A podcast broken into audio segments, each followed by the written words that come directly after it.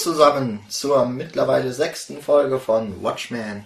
Und wir sind wieder einmal alle vereint. Diesmal in einem Bett vereint. Das hört sich ganz falsch Das an. ist sehr seltsam an. Aber zum Glück haben wir noch eine Frau dabei. Wir sind angezogen. noch. Ein bisschen. So, äh, genau, zusammengefunden haben sich heute wie immer der Daniel, Hallo. Nils, Moin.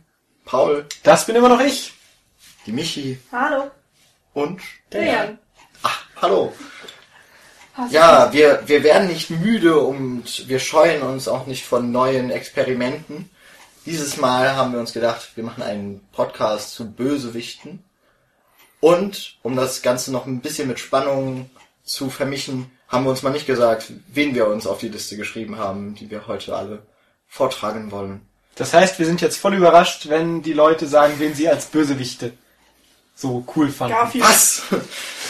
Ja. Ja. Ja, Was sich daraus natürlich auch ergibt, ist, dass wir im Grunde keine Liste haben, also keine Rangliste, sondern einfach so eine Art Diskussion oder ein Gespräch über diverse Bösewichte. Genau, wir haben am Ende eben einen kompletten Pool an Bösewichten, die wir irgendwie komplett. bemerkenswert, erwähnenswert finden. Genau. Und, äh, Herausstechend. Es geht darum, einfach Oder drei, drei. Bösewichte. Abstechen. Abstechend quasi, ja. Ja, wir haben einfach gedacht, wir nennen mal drei Bösewichte, die uns in der Filmgeschichte besonders im Gedächtnis geblieben sind. Pro Nerd, versteht sich. Pro Nerd. Pro Nerd, auch eine schöne Bewegung, die man mal ins Leben rufen sollte. Pro Familia, pro Nerd.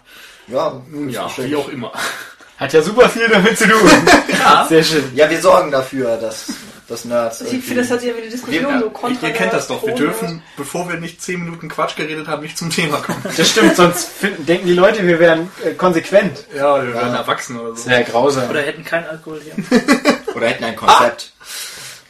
Gut, ähm, ja, was macht man denn als erstes, wenn man nach Bösewichten guckt, wenn man jetzt nicht sofort sagt, aha, drei Bösewichte habe ich mindestens. Man guckt sich Listen an, zum Beispiel, wie vom American Film Institute. Wir hatten das alles hier gemacht. Ja, habe ich. Alle mal die Hand hoch. Alle mal die Antwort damit ihr Rückmeldung bekommen. Ja, alle bis auf Paul, das kennen wir. Ja, was denn? Ich brauche mich nicht vorbereiten mit dämlichen Listen, die irgendjemand anders aufgestellt Genau, hat. Ich mache meine eigene Liste, ich bin individuell. Paul hat sich nämlich dieses Thema ausgedacht und wir haben gesagt, ja. Oh ja, ich wollte das unbedingt machen. Ähm, Ja, ich habe mir die Liste durchgelesen und habe mir gedacht, so, nee, finde ich doof. Und dann habe ich gedacht, ah, dann ist mir das noch eingefallen. Ne, ne. Also man kann hab die so als Inspiration genutzt, aber ich habe jetzt nicht gesagt, oh mein Gott, die haben auf Platz 1 den und den, dann muss ich den auch unbedingt drin haben. ich Weil weiß im Moment schon gar nicht mehr, wer auf Platz 1 Doch, ich weiß es, aber ich, Ich weiß nicht, ob ich das jetzt sagen soll. Mach's. Es ist von äh, Psycho, der ist Ah. Simon Bates. Ja. Heißt der, glaub- nee, Norman Norman, Norman, Bates. Bates. Norman Bates. Simon. Ja. Richtig. Ja, Ähm, ich fand ähm, auch diese Liste nicht so gelungen, weil da teilweise merkwürdige Bösewichte drauf waren. Also uns allen ist, glaube ich, aufgefallen, dass zum Beispiel der weiße Hai drauf stand und der für mich jetzt überhaupt nicht als Bösewicht gilt. Also das ist eher eine Form von Monster. Also ein Bösewicht ist für mich in irgendeiner Form dadurch charakterisiert, dass er Charakter hat. ja, dass er einen bösen Charakter hat oder zumindest gewisse Eigenschaften in der Richtung. Oder dass er vor allem durch seine bösen Taten auffällt, die aber gewollt böse sind. Also der weiße Hai ist ja ein Tier, das ist einfach ein Instinkt. Gesteuert, ja, vor allem Genau. das. Und ein Bösewicht wie die typischen Bond-Bösewichte zum Beispiel, der will dann, was weiß ich, die Weltherrschaft an sich reißen oder so etwas. Der hat also einfach ein Ziel und verfolgt das. Ja, das finde ich auch immer ganz wichtig bei Bösewichten einfach. Ähm, also auch zur Unterscheidung zu, zu Monstern oder zu, weiß ich nicht, nicht netten Personen. Äh, dass eben einfach dieser Trieb des Bösen in ihm herrscht, dass er wirklich sagt, okay, ähm, ich habe es als höchstes Ziel meines Lebens, eine Bank auszurauben und reich zu werden. Und es ist mir egal, was andere Menschen davon halten oder irgendwie sowas. Also es muss jetzt nicht unbedingt sein, dass man jemanden töten muss, sondern ähm, dass halt irgendwie so dieser böse Trieb in einem steckt oder in einem Bösewicht an sich. Hm, Wobei ich da die Unterscheidung auch schwierig finde, weil wenn du zum Beispiel jetzt mal äh, Michael Myers nimmst aus den Halloween-Teilen, den du ja auch als Bösewicht beschreiben könntest, als Slasher, wo da der Unterschied zu einem Tier ist, weil genauso wie bei dem weißen Hai hast du bei Michael Myers ja auch kein Motiv, weshalb er tötet. Er tötet ja genau aus den gleichen Prinzipien, wie der weiße Hai quasi tötet, einfach nur um zu töten. Ja, er verkörpert ja auch das pure Böse. Ja. Ja. Deswegen ist Michael Myers ist ja auch ein langweiliger Bösewicht. Ja. Weil Michael Myers zumindest die Charakteristik Mensch aufweist, was ihn schon mal eher zum Bösewicht macht. Wir können ja aber dann, also es gibt Grund, äh, grundsätzlich diese, diese verschiedenen Perspektiven, dass man, da könnte man ja jetzt eben sagen, dass von diesen Persönlichkeiten eher so eine Faszination ausgeht und dann nicht mehr diese, dieses, diese, dieser Horror oder diese Entsetzen, die man vor ihnen hat, sondern wirklich die Faszination und du willst sie dann auch sehen.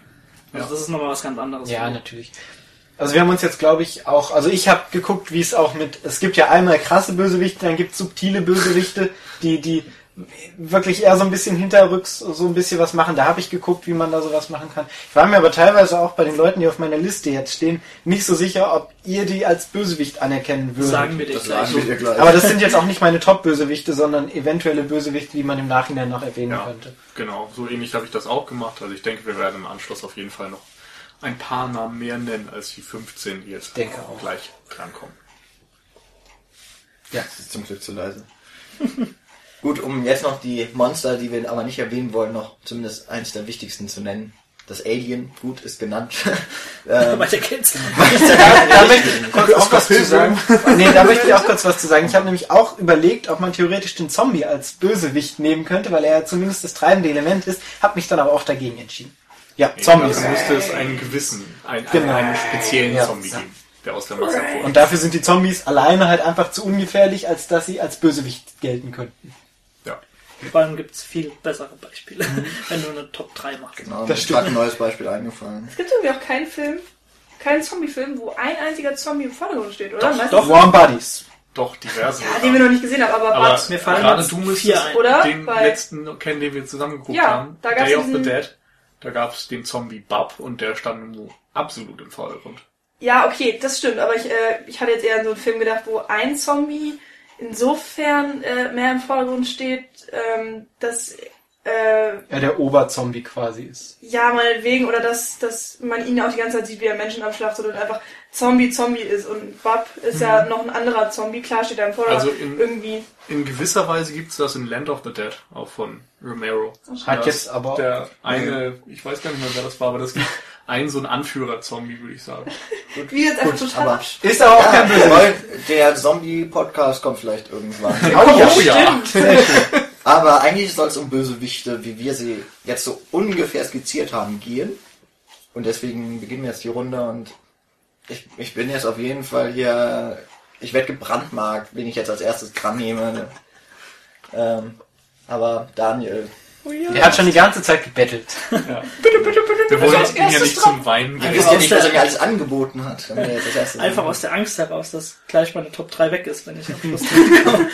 Ja, super. Gut, fange ich einfach mal an, oder? Mit meinem ersten. Ja. Also, als großer Stephen King-Fan und äh, Ich weiß, was kommt, es glaube ich. gibt sehr, sehr viele verdammt schlimme Filme und die sind wirklich beschissen sind, aber es gibt wenige gute und ich habe mir jetzt äh, Shining rausgesucht Da, da, dann, mit Jack Nicholson als Jack oder Jackie Torrance. Ist glaube ich von 1980, wenn ich mich jetzt nicht täusche und bloß nicht die TV-Version gucken, die ist der allergrößte Grütz. Genau, ganz kurz zum Film. Also er spielt äh, den Autor Jack oder Jackie Torrance und mangels Geld zie- äh, zieht er eben mit seiner Familie in ein Hotel, in das Overlook Hotel, was an sich schon ein ikonografisches Bild ist. Also jeder kennt das Hotel oder die, die Helikopteraufnahmen des Hotels beispielsweise. Und äh, äh, für die Instandsetzung oder Instandhaltung des Hotels kümmert er sich eben in der Winterzeit und dort soll angeblich äh, mal ein Hausmeister oder jemand, der dort gearbeitet hat, seine Familie umgebracht haben. Und ja, in dieser Situation quasi geht er dahin und äh, soll ich Mit spoilern? seiner Familie? Genau, mit seiner Familie, mit seiner Frau Wendy. Also ich glaube, mit das kennt eigentlich jeder den Verlauf von Shining. Genau, also da Wiederum kann kann man ich nicht, auch wieder zu erzählen. Ja, also wer Shining nicht kennt, auf jeden Fall nachholen. Der kennt zumindest die Simpsons-Folge von Shining. Zumindest kenn kennt man eben das Hotel oder, Oder das- beispielsweise das Poster. Jack Ja. Nicholson in seinen, in seinen Ja, Also besten hier, wer Jack Nicholson schon einmal gesehen hat, weiß auch ungefähr, wie er in dem Film grinst. Und Genau. Oh ja, man, Super man geil. weiß, wie Jack Nicholson manisch grinsend durch eine Tür guckt. Genau. Oh ja. Also es ist auf jeden Fall einer der besten, atmo atmosphärischsten äh, Horrorableger aller Zeiten, meiner Viele Meinung nach. äh, denken ja, dass er Johnny heißt, wegen hier kommt Johnny. Aber es hat ja wieder einen anderen Hintergrund. Genau, und äh, du hast gerade schon angesprochen, Jan. Ich kann mir den Film einfach nicht ohne das verrückte Lächeln von, von äh, Jack Nicholson in der Tür und mit der Axt in der Hand vorstellen. Also der passt so perfekt in die Rolle, nicht nur wegen seinem Namen, sondern auch wegen seinem brillanten Schauspiel. Äh, du nimmst ihm völlig ab, dass er so langsam einen an der Birne hat. Und äh, Vor allen Dingen diese eine Einstellung, da muss ich auch jetzt dran denken, wo habe ich die denn jetzt neulich gesehen, wo, wo du die Kinder draußen vor dem Haus spielen siehst und du einfach nur den Zoom auf sein Gesicht hast, wo er eine halbe Minute oder so starr nach draußen guckt mit diesem aus seinen Augenhöhlen rausgucken, den Blick.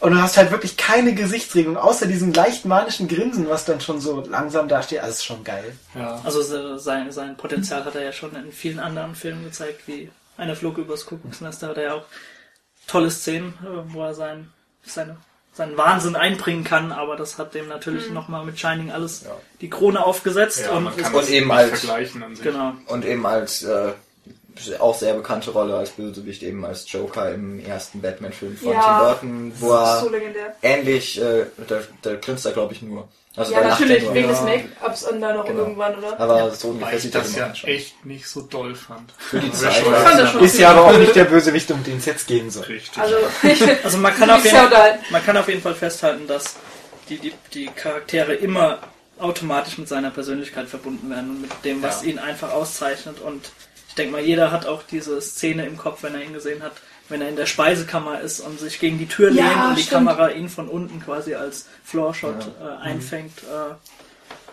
super geiles Schauspiel. Also ich finde es vor allem so genial, dass er im Grunde wie auch Robert De Niro immer so einen leichten Hang zum Overacting hat, aber das vollkommen funktioniert. du nimmst ihm das völlig ab, ja. Genau. Weil er auch einfach so eine Wobei- gute Ausstrahlung hat. Also er Das kann das ist- wirklich rüberbringen. Und das ist immer so dieser schmale Grat zwischen Genie und Wahnsinn. Also bei anderen würde man vielleicht denken, okay, das ist mir jetzt zu viel. Jim Carrey, bestes Beispiel. Nee, finde ich nicht Doch, das bestes. Beispiel. Kommt immer drauf also du hast an. recht, dass es Also dass bei der ihm. zu viel macht, aber ich finde, der ist jetzt so. Ja gut, aber das sind ja auch die Filme, in denen das passt. Ja anderes. gut, stimmt, hast recht. Auf jeden Fall gibt's da so ein paar, die ja einfach übertreiben in ihrer Rolle und bei den beiden klappt es immer, dass sie genauso das richtige Maß finden. Also schöne Auswahl. Ja, sehr gut. Ich glaube, da können wir uns alle mit anfreuen. Ja. Ich hoffe, ich habe niemandem Nee. direkt was weggenommen. Nee. Nö. Aber ich glaube, der gehört auf jeden Fall in jede Liste rein, denke ich. Ja. Gut. Muss ich den jetzt nachtragen, weil ich nicht an ihn gedacht habe? Aber der war auch in der, in der AFI irgendwo. Keine Ahnung. Bestimmt. Also habe ich gelesen. Naja. Ja, mag sein. Machen wir direkt weiter, oder? Ja. Mit Nils. Ja, würde ich sagen. Ja. Ah, ich bin dran. Ja. Ja. Hm, dann fange ich doch mal an mit Max Cady. Max Cady ist äh, der Bösewicht aus Cape 4, ein Köder für die Bestie. Kaptax. Genau, oder der, also man muss dazu sagen, das sind eigentlich zwei verschiedene Filme, Original und Remake.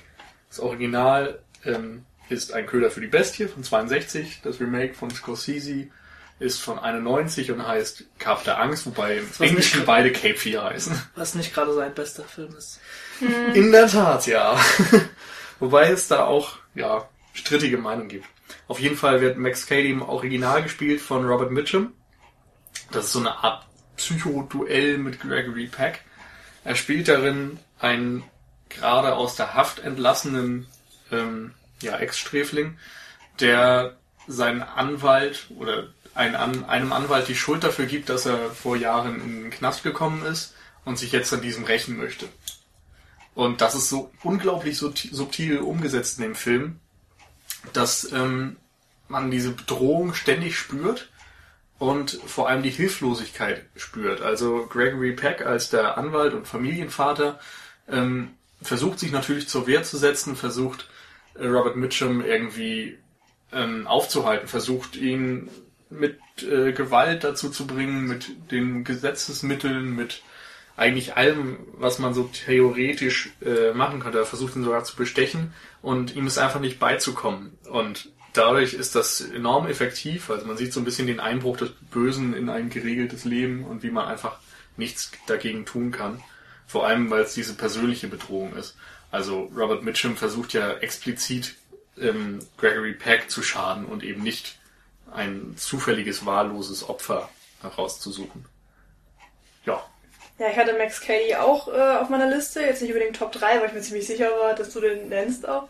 Ähm, und ja, ich muss auf jeden Fall zustimmen, bei dem du es gesagt hast. Vor allem, ähm, es ist für den Zuschauer so interessant, weil man sich sofort in die Rolle von ähm, Gregory Peck versetzt, also in die Rolle des Anwalts. Man nimmt nämlich selber auch irgendwie diese Rolle ein, dass man ähm, nicht weiß, was man tun soll und, und nicht weiß, wie man ihn noch aufhalten soll, weil im Film wirklich alle möglichen Situationen durchgespielt werden, wie man ihn auf legalen und illegalen Wege ausschalten könnte oder außer Stadt bringen könnte oder wieder ins Gefängnis bringen. Das ist ja auch noch eine Möglichkeit. Und es funktioniert einfach nicht. Es funktioniert nichts. Und der Zuschauer sitzt dann da auch so, ja, was soll man denn jetzt eigentlich noch machen? Also wie, wie kann man seine Familie schützen? Das ist ja nicht seine, seine eigene. Aber ähm, man kann eben genau deswegen die Opferrolle sehr gut äh, verstehen und dadurch wird die Bösewichtrolle, also Robert Mitchum, genau. wird dadurch ähm, umso intensiver erlebt einfach und er wird umso böser, weil man sich in irgendeiner Weise auch selbst angegriffen fühlt. Ja, also er wird im Grunde zur Ikone, weil diese Konturen so explizit schwarz und weiß sind.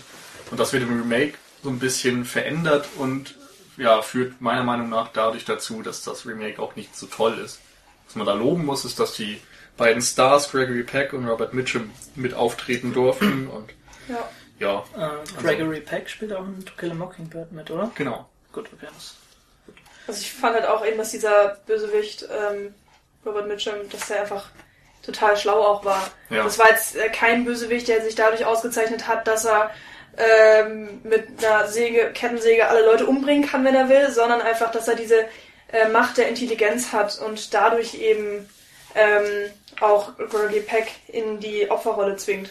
Genau, das, wobei das Interessante noch ist, dass es sich selbst als das Opfer präsentiert der Öffentlichkeit und der Polizei gegenüber und im Grunde Gregory Peck in die Rolle des Täters zwingt insofern, ähm, dass alle denken, es gäbe keine Bedrohung und so weiter. Und das ist sehr schön umgesetzt und Robert Mitchum spielt das eben auch herausragend.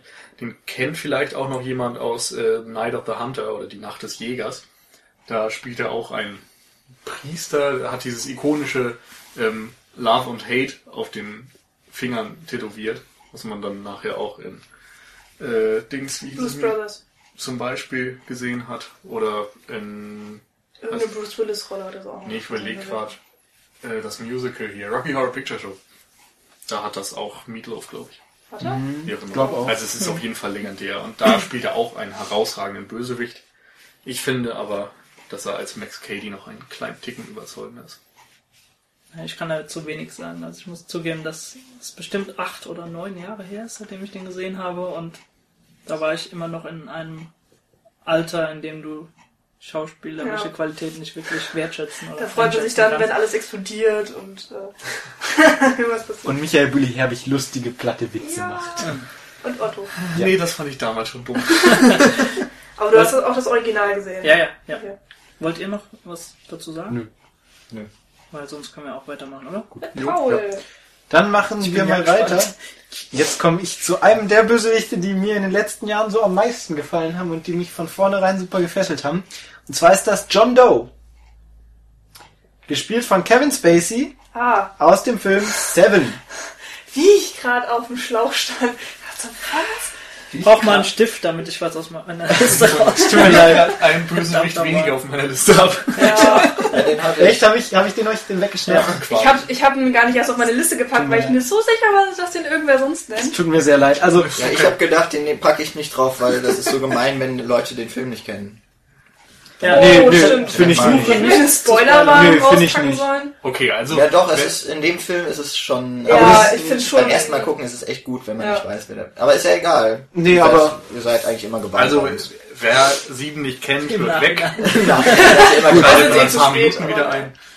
Ähm, auf jeden Fall, Kevin Spacey hat auch eine recht kurze Screentime in diesem Film, dafür, dass er erst wirklich am Ende nach fünf Morden oder so auftaucht. Also es geht darum, dass ähm, Morgan Freeman und Brad Pitt ähm, Polizisten sind quasi, Detektive, Gedöns und ähm, Detectives. ja, Detectives mit, äh, mit, einer Mord, mit einer Mordserie konfrontiert werden, wo ein Mörder, also der Täter, die Morde nach den sieben Todsünden inszeniert und ähm, sie eben auf dieser Suche nach diesem Mörder sind und der am Anfang erstmal komplett ohne Gesicht bleibt. Also du weißt erstmal nicht, wie dieser Mörder, wer der Mörder ist.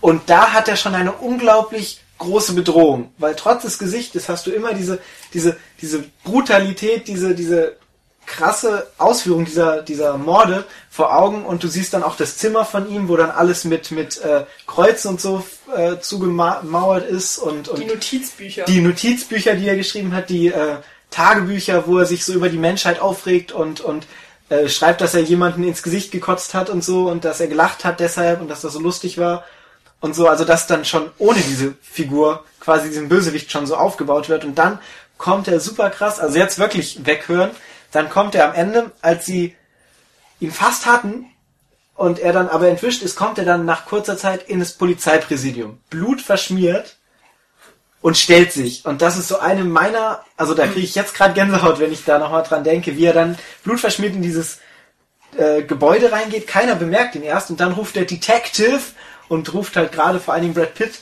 Und, und dann schauen die zurück und sehen diesen blutverschmierten Kevin Spacey. Und das ist so eine geile Stelle. Ich finde aber gerade da, was du jetzt sagst, ist auch gerade besonders, dass er stellt sich, Ja, aber er scheint immer noch trotzdem einen Schritt voraus Genau. zu sein, den De- Detective. Und am Ende ist es ja auch so, dass, also jetzt, jetzt wirklich, wirklich weghören. Am Ende ist es so, dass Kevin Spacey ja auch der Gewinner dieses ganzen Films ist quasi. Weil er genau das will, dass genau das passiert, dass er umgebracht wird.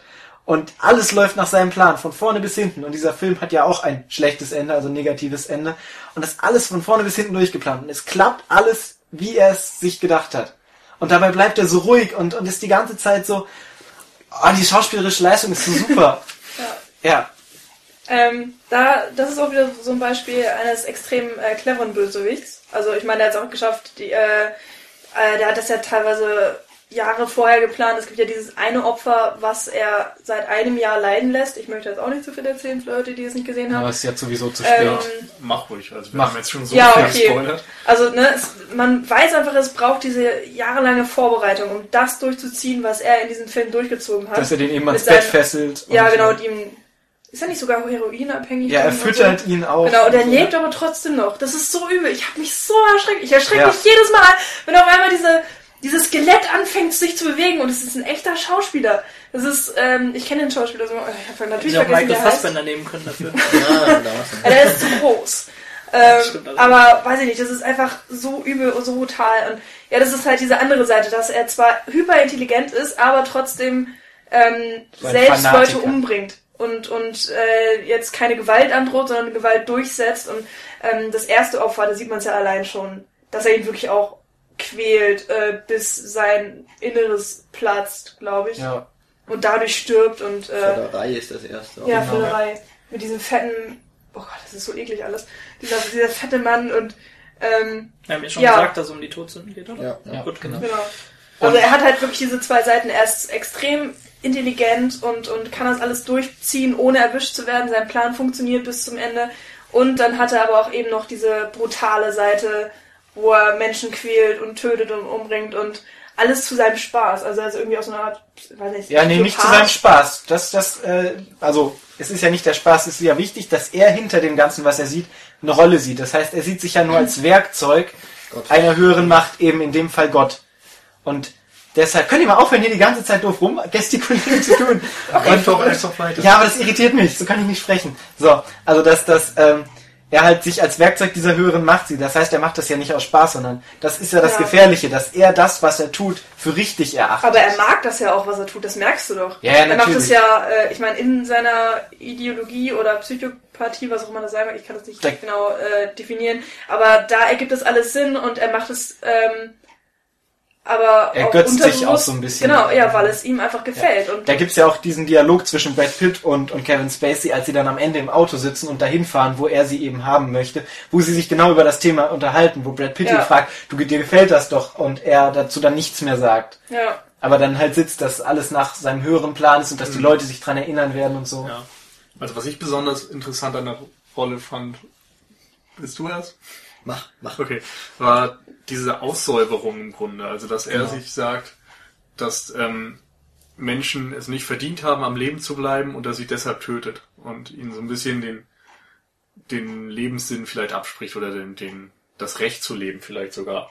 Und das fand ich so herausragend, weil das, glaube ich, vorher noch nie so wirklich gemacht wurde. Und nachher dann immer wieder. Also ich sage jetzt nur mal Saw zum Beispiel. Aber ja, Und das, das hat war super gespielt von Kevin Spacey, das ist halt auch Ja, eine richtig gute Fall. Leistung. Ja, und eben auch eine wunderbare Leistung, nicht nur eben von Kevin Spacey, sondern vom, gerade von der Regie. Es ist echt in der Hochphase von äh, Fincher. David Fincher Ja. entstanden, noch vor Fight Club. Ähm, aber eben, dass er den Mut hat, den Bösewicht so lange einfach nicht zu zeigen und einfach nur durch sein, also es ist schon ein extrem ähm, erschreckendes Erlebnis, diesen Film das erste Mal zu gucken, weil Oh ja. die Settings, die sind wirklich, also ja, das, das ist, sieht eben furchtbar dreckig aus. Also Ja. Die Stadt es ist allein. Total, Ja, also es ist auch irgendwie so total nihilistisch und äh, dieser Stil, der unterstützt ja nochmal grandios weiter das Schauspiel, das dann Kevin Spacey erst ab etwa zwei Drittel des Films, glaube ich, tatsächlich so Wenn überhaupt. fortsetzen kann. Also, es ist sehr gut vorbereitet. Ja. Ja, also es arbeitet halt auch alles auf dieses Finale hin. Genau. Also was da noch ganz lustig ist, ist, dass Kevin Spacey sich ja sogar dafür eingesetzt hat, dass sein Name nicht in den Opening Credits Ja, genau. wird. Stimmt. Was ähm, ja Das normalerweise würde ja nur gemacht zu, wird. zur Verwirrung führen. Und Genau. jeder wird sich fragen, wann, wann kommt denn Kevin Spacey endlich? Genau, und darum hat er sich dafür eingesetzt, dass eben das nicht passiert. Und darum ist es dann auch für den Zuschauer letztendlich so eine Überraschung, wenn er Ja. denkt, oh mein Gott, Kevin Spacey. Zumindest, Es sei denn, man spoilert sich durchs Internet ja, oder so. also mittlerweile ist passiert meistens 95 die Rolle auch auch ein einfach so legendär. Und man weiß, dass Kevin Spacey Und- der Bösewicht ist, aber das war damals wahrscheinlich noch nicht so. Äh, deswegen kommt er ja auch zweimal am, im Abspann vor. Also genau wenn der Film zu Ende ist, kommt als, alles, als allererstes äh, Kevin Spacey als äh, John, John Doe. Doe. Und dann im regulären normalen Abspann, wenn dann auch so der ganze Cast aufgerufen wird, steht er dann nochmal. Also steht dafür eben dann zweimal. Und noch ein netter Fun Fact, ähm, die ganzen Notizbücher, die man im Film sieht, äh, 2000 oder was das sind, die sind auch wirklich komplett alle beschrieben worden. Also man, äh, ich weiß, dass in den Extras ähm, der Blu-ray sogar auch ähm, manche vorgestellt werden. Da werden die einfach vorgelesen, was da so reingeschrieben ist und alles, weil die wirklich in stundenlanger Handarbeit alle komplett beschrieben wurden und das finde ich schon sehr krass. Also großartiger cool. Film auf jeden Ja, Fall. das- Und John Doe, einer der Bösewichte, die mich wirklich in den letzten Jahren am meisten gefesselt haben. Obwohl der Film Ja. jetzt ein bisschen alt ist, aber ich habe ihn jetzt halt neulich erst gesehen, weil vorher wäre der einfach zu hart für mich gewesen, muss ich auch einfach mal sagen. Naja, aber Ich hab er das wirkt ja nicht alt. Also. Nö, nö, ist gut gealtert. Aber Paul, ich bin stolz auf dich. Sehr, Eine sehr, gute sehr Wahl schöne. Auswahl. Vielen Dank, vielen Dank, Dankeschön. Ich komme jetzt mit dem nächsten großen, wunderschönen, unglaublich, ich bin so begeistert von diesem Bösewicht und von dem ganzen Film. Äh, und zwar Hans Lander. Na, Alle jetzt so, oh, verdammt. Ich den hab nicht ich aufgeschrieben. Genau, den habe ich in guter Voraussicht, in weiser Voraussicht gar nicht erst. Also Mann. ich habe mir gedacht, dass ihr alle wisst, Dass ich den nenne, weil ich einfach, ähm, ich glaube in irgendeinem letzten Podcast habe ich Hans Lander schon von oben bis unten gelobt. Also mit anderen Worten, ähm, Christoph Waltz spielt im Tarantino-Streifen Inglourious Bastards äh, den deutschen SS-Offizier, soweit ich das noch weiß, Hans Lander. Judenjäger. Den Judenjäger, ach ja, stimmt, sein, sein. Ruf eilt ihm voraus und er hat einen, einen wahren Kern. Ähm, ja, die Exposition ist einfach schon so genial. Der Film fängt an, man sieht dieses äh, kleine französische Haus auf einer Weide stehen eben und äh, der französische Bauer ist da, lebt da mit seinen Töchtern und äh, der Zuschauer weiß auch noch gar nicht, was abgeht. Dann sieht man im Hintergrund SS-Autos anfahren, ähm, eben auf dieses Haus zu. Hans Lander steigt aus, geht in das Haus rein und ist der freundlichste Mensch, den man sich überhaupt vorstellen kann. Und es ist so von der Stimmung her das Beste, was überhaupt erreicht werden kann. Es ist so spannungsvoll die ganze Zeit und irgendwann checkt man als Zuschauer, dass einfach äh, Hans Lander mit dem Ziel dahin gekommen ist, ähm, Juden zu finden und Juden umzubringen und ja, die er anscheinend auch schon lange verfolgt hat und ach, ich weiß auch nicht.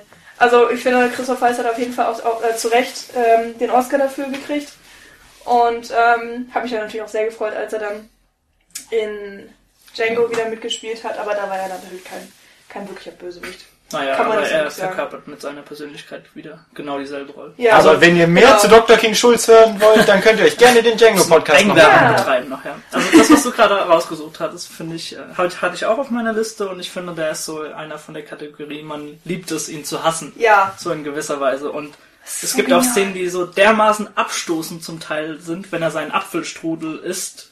Und, äh, und das wolltest du ansprechen. Wenn er seinen Apfelstrudel isst und dann noch auf die Sahne wartet und dann Ja. seine Zigarette da reindrückt oder wenn er, wenn er am Anfang bei, im Haus der Franzosen äh, die, seine Milch Ja. auf einmal wegäxt und dann Der ist ja so kackenfreundlich, der ist so kackenfreundlich die ganze Zeit und trotzdem unter, äh, unterschichtig, so bedrohlich. Und man weiß, oh mein Gott, er bringt sie alle um. Ja, du findest und, aber und auch sein, nichts sein, dagegen sein tun. Verhalten dermaßen abstoßend. Also beispielsweise, ihr habt alle Carnage mittlerweile gesehen, oder? Nein, mein, Ja, okay, aber- Blu-ray-Player schluckt's nicht. Apropos Schlucken, aber sind wir beim richtigen Thema. Da gibt's auch eine Szene, da isst er diesen Nachtisch so dermaßen Wir haben heute ekelhaft, einen während er Podcast Ich bin, froh, dass, ich bin froh, dass du jetzt mit Nachtisch angefangen hast. äh, ja am Telefon telefoniert er da quasi und Mit äh, kann sein, ja, und äh, isst da seinen Nachtisch und doch, das ist so ekelhaft einfach nur. Ja, auf jeden Fall verkörpert er das mit einem Schauspiel, so dass er nicht ohne Grund viele seiner deutschen und auch seiner amerikanischen Schauspielkollegen weit in den Schatten gestellt hat und auch, wie du gesagt hast, zu Recht den Oscar gewonnen hat.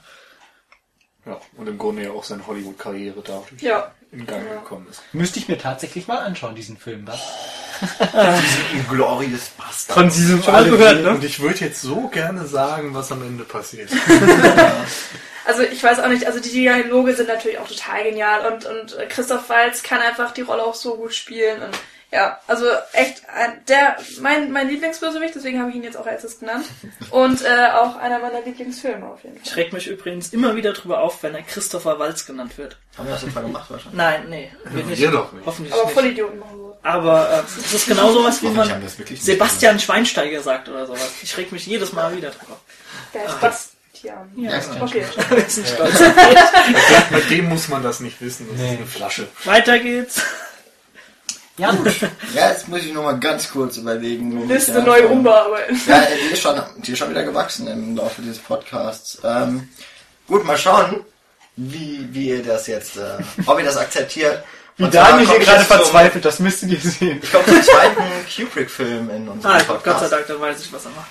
Und ähm, diesmal geht es Ich um glaub, eine ich weiß künstliche Intelligenz, die mal eben Ah. amok läuft. Es geht um den Supercomputer HAL 9000. 9000? Also 9000. 9000? Over 9000! Ähm, ja, ist natürlich, wir haben vorhin noch darüber gesprochen, was für uns ein Bösewicht ist, aber ich glaube, dass so eine technische Maschine, die irgendwie einen Charakter entwickelt, obwohl, sie, obwohl Hell in so diesem Drei-Stunden-Film nicht so viel vorkommt, ähm, dass das durchaus in unsere Kategorien passt. Naja, er Ja. hat zumindest auch eine entscheidende Rolle innerhalb des Films. Also Genau. den kannst du durchaus anführen. Also, Haben wir den jetzt, eigentlich alle gesehen? Nein. okay, die Handlung von 2001 zu erzählen, für die, für die den Film nicht kennen, ist auch relativ schwer. Es ist im Grunde eine, eine, ja, eine Entwicklungsgeschichte der Menschheit. Es geht um Die- Affen, Weltraum und Monolithen. Genau. Und, Und Werkzeuge. Und Werkzeuge. eben Und einer Einer der, und der ein bekanntesten. Matchcuts der Filmgeschichte. Genau. Ähm, Der gar kein Matchcut ist.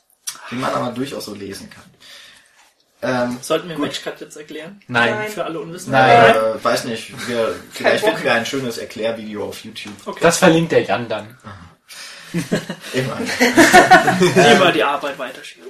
Ja, warum ist Hell so bedrohlich? Zum einen würde ich sagen, weil die kleine Crew der ähm, Raumstation, in der eben Hell als Computer mehr oder weniger das Sagen hat, ähm, dem Computer eben hilflos ausgesetzt ist. Sie sind auf die Intelligenz, auf die künstliche Intelli- Intelligenz angewiesen.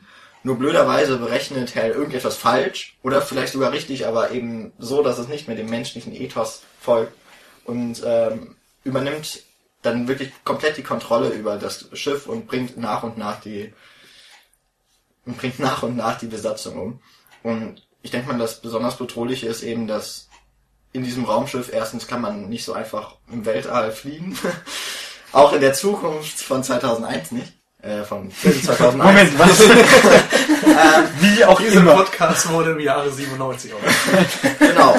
Ähm, Alle schon in Glorious und eben, dass diese, dass. Hell eben die volle Kontrolle hat und eigentlich alles machen kann und zusätzlich noch keine Emotionen einfach zeigen kann.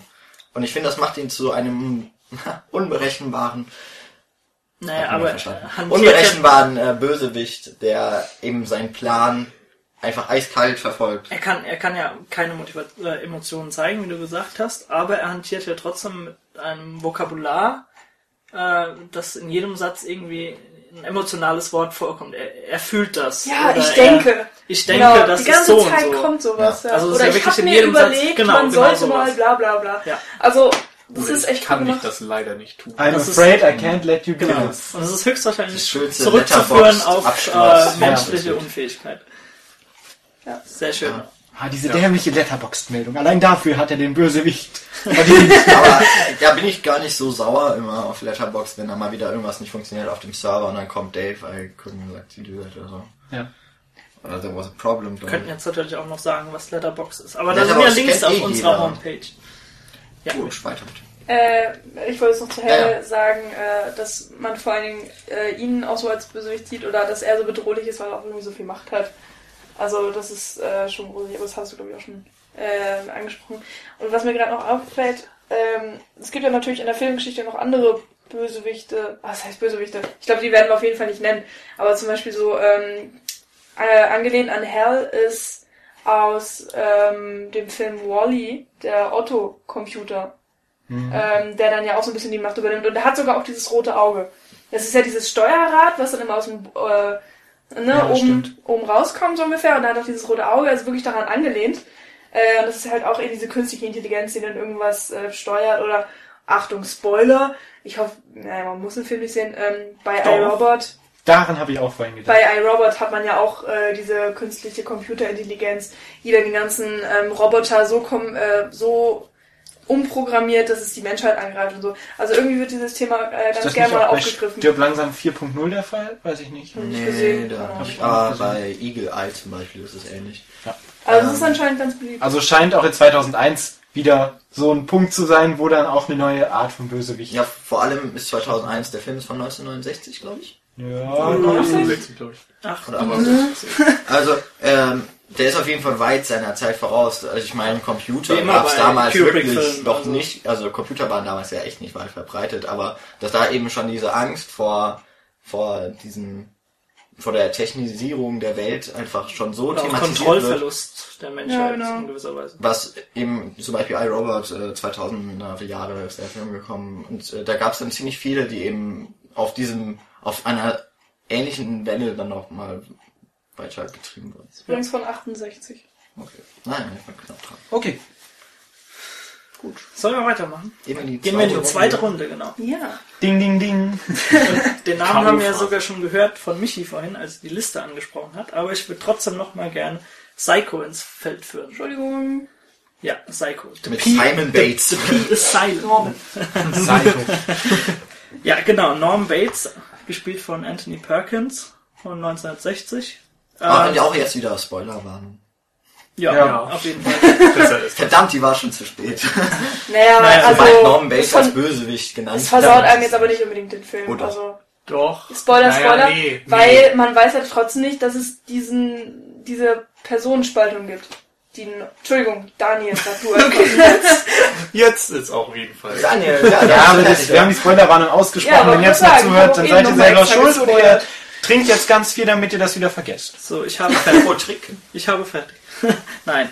Also zum, zum Meister der Suspense muss man ja nicht mehr wirklich viel sagen zu Hitchcock. Und äh, ja, was kann man zu Norman Bates oder Anthony Perkins in der Rolle sagen? Ähm, er wirkt die ganze Zeit als, als äh, Hotelvorsteher, Hotelbesitzer sehr verletzlich.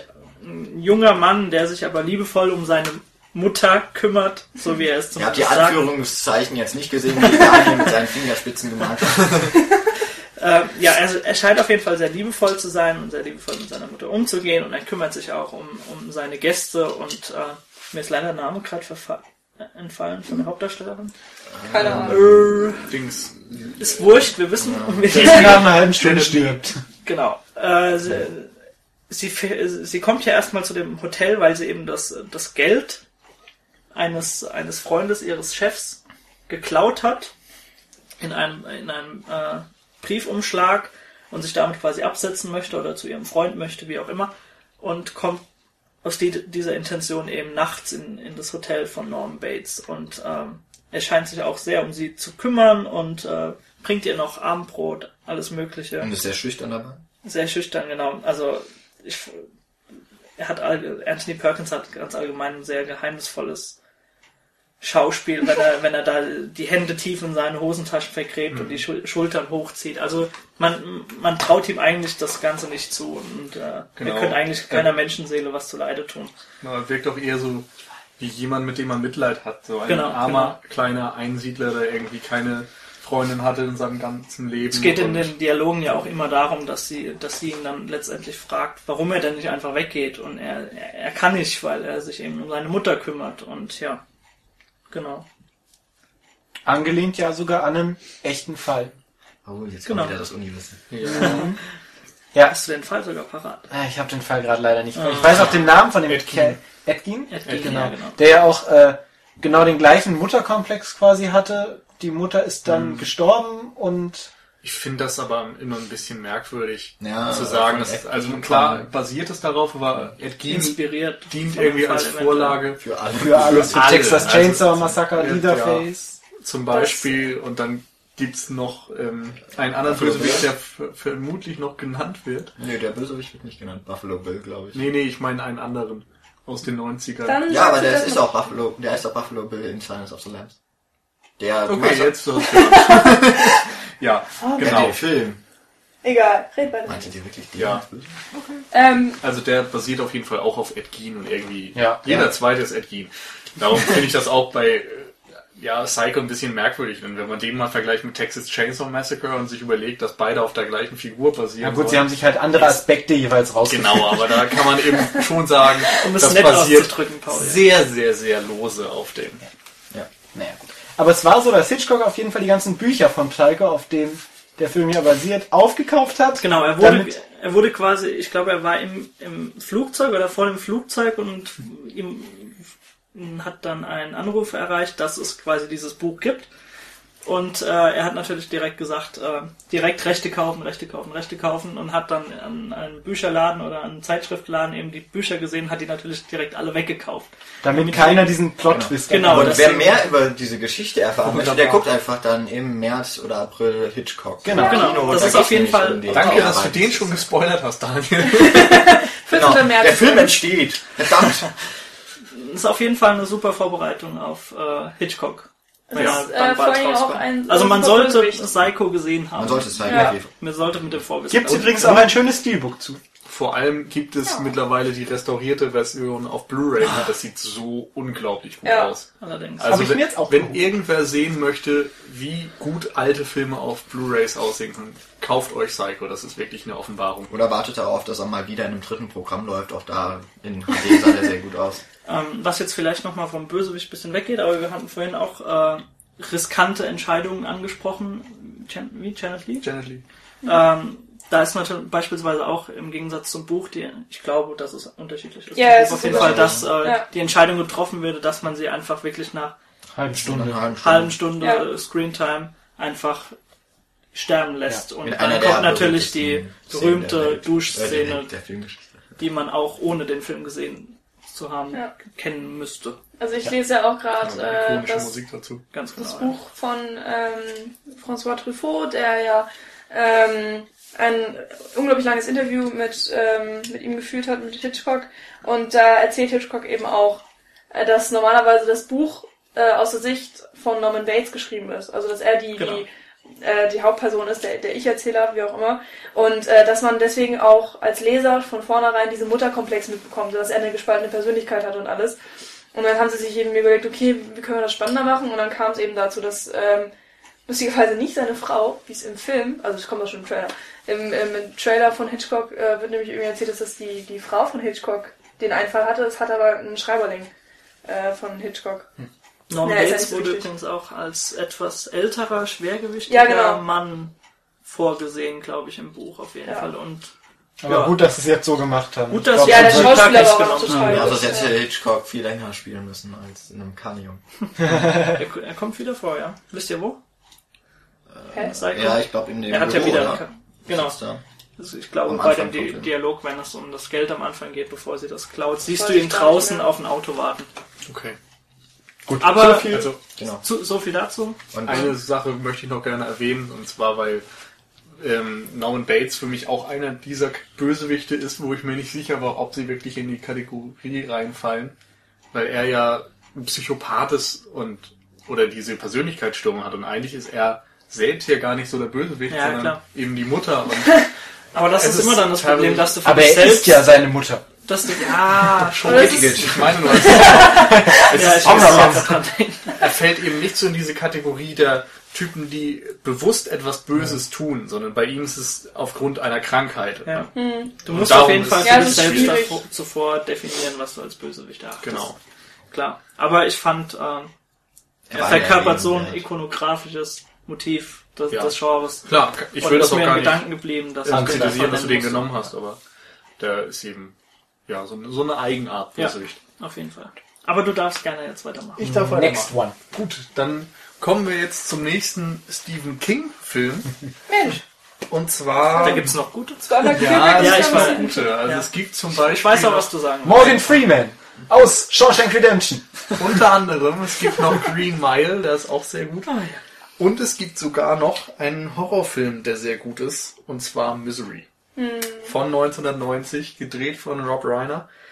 Und in der Hauptrolle Katie Bates als Annie Wilkes. Hat sie dafür Wilkes. eigentlich was bekommen? Ich glaube, Ich glaube, eine Nomini oder Oscar, ne?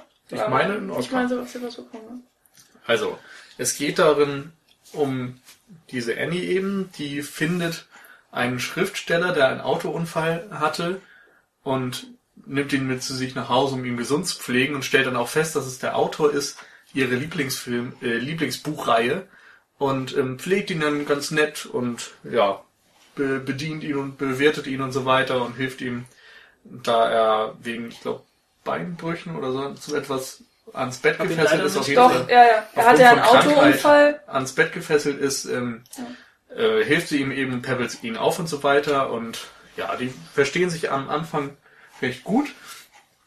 Ähm, allerdings ist es mit der Zeit so, dass sich herausstellt, dass der Autor ein neues Buch schreiben möchte und in dem möchte er die Hauptfigur der Reihe töten. Und als sie das mitbekommt, als Riesenfan, da kann man sich vorstellen, dass da für sie einiges im Argen ist. So, mehr will ich dazu gar nicht sagen, weil wir jetzt hier vielleicht mal nicht spoilern. Ich weiß nicht, wie bekannt der Film ist. Ich kenne ihn nicht. Ich kenne ihn auch, Ich auch nicht. nicht. Gut, dann Also, lasse ich, ich das mal. gesehen.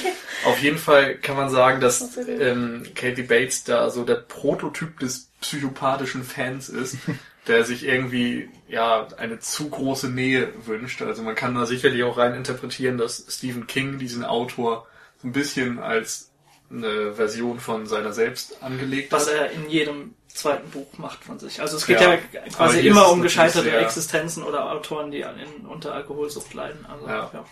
In dem Fall ist es auf jeden Fall sehr offensichtlich irgendwie. Es ist herausragend gespielt, wirklich. Und Katie Bates ist unglaublich beängstigend. Ist, glaube ich, auch so eine der wenigen Frauen, die Bösewichte sind oder vor allem berühmte Bösewichte sind. Und ja, ich finde es richtig, richtig gut gemacht und ähm, interessant ist der Aspekt, dass hier diese Hilflosigkeit ausgenutzt wird, weil der Autor eben Ja. ans Bett gefesselt ist und nicht weg kann.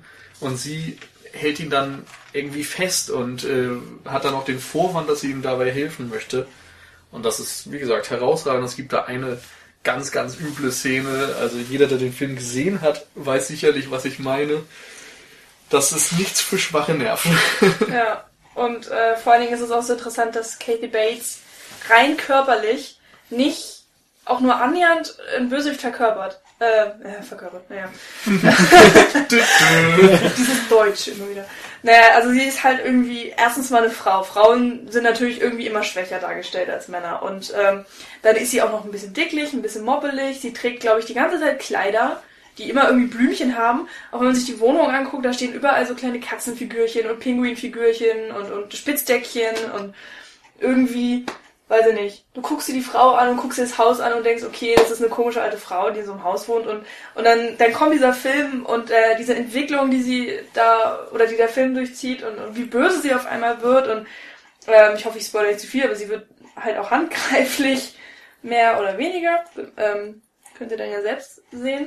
Nö, jetzt möchte ich ihn nicht mehr sehen. Ich habe irgendwie das Gefühl, dass irgendwelche Geschlechtsteile drin vorkommen. Nein. Gut. Eigentlich Jetzt hast du also- mir einen Film versaut. Oh, kein Sex im Film. Nee, das dachte ich nicht eher so zum Wehtun oder so. Kommt ein Nee, ihn dir einfach an.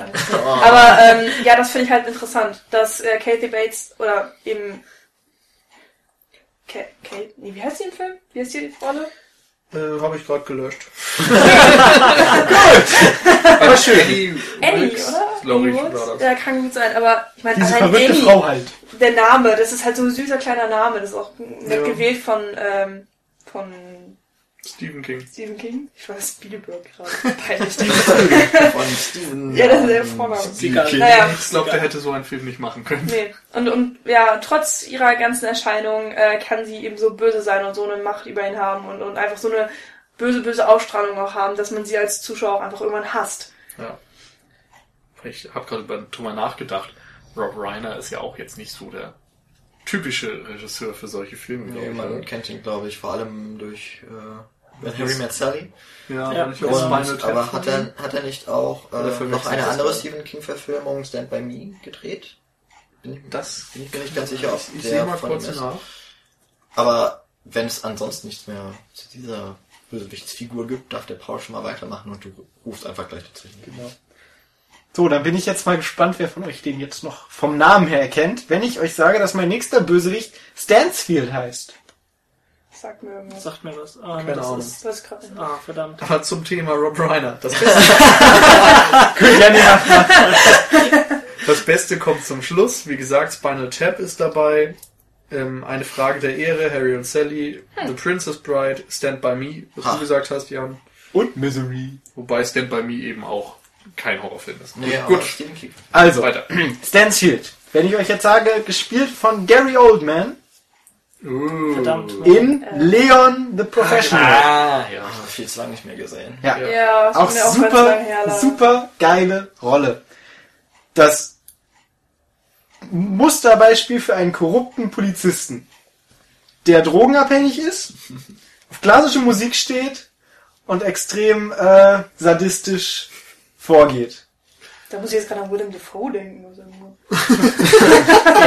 Dann hättest du mal jemand in Frauenkleidern. Nee, also wirklich, der hat mich auch sehr beeindruckt in dem Film. Äh, Leon the Professional von Luc Besson ja. mit äh, dem guten Herrn. Jetzt habe ich seinen Namen Jean vergessen. Genau, Jean Reno, danke. Und in ihrer ersten Rolle. Ja, und aber Natalie Portman in ihrer ersten supergeilen Rolle. Wurde Ja. sie da eigentlich auch für den Oscar nominiert? Ja, ne? Er hat super geil gesagt. ja, ich hab auch gerade. Okay, beantwortet meine Frage nicht. Leute, ist ja schlimm. Also Stansfield ist der, äh, wie gesagt, Polizist, der nach äh, den beiden sucht, die ja quasi ihr Ding durchziehen mit, äh, Gott, jetzt habe ich die Story schon wieder grob vergessen. Ich weiß nur, dass Stansfield mich echt beeindruckt hat.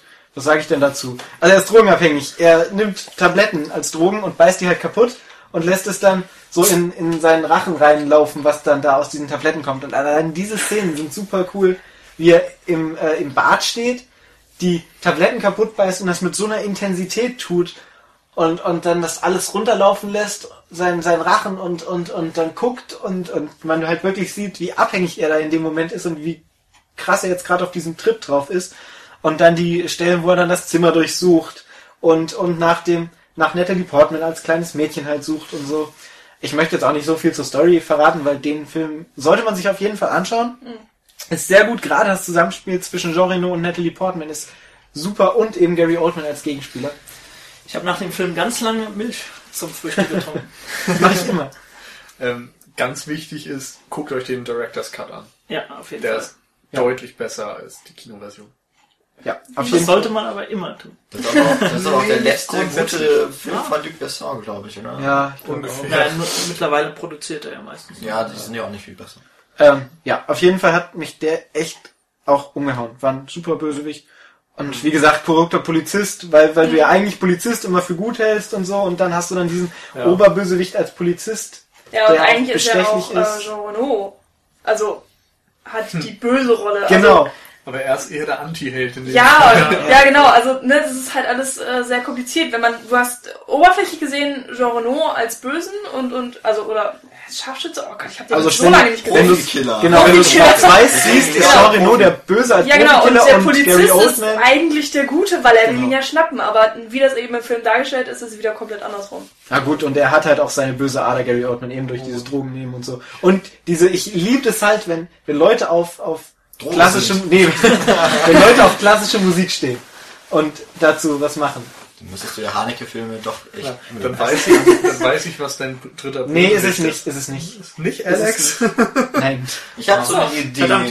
Ich war gerade äh, bei Apocalypse Now mit diesem da- da- da- da- Ach so, da- da- ja. da- da- war da- da- wieder da- beim da- Kubrick-Film. Ja. Ich liebe Napalm. Nee, den Geruch von Kann eigentlich die ganze. Filmografie von Kubrick mal durch. Also auf jeden Fall ein Bösewicht, den ich echt sehr gut fand. Ja. Ich finde gru- grundsätzlich Gary Oldman auch sehr gut. Ja. Der spielt ja auch in True Romance so einen wunderbaren kurzen Part als Bösewicht.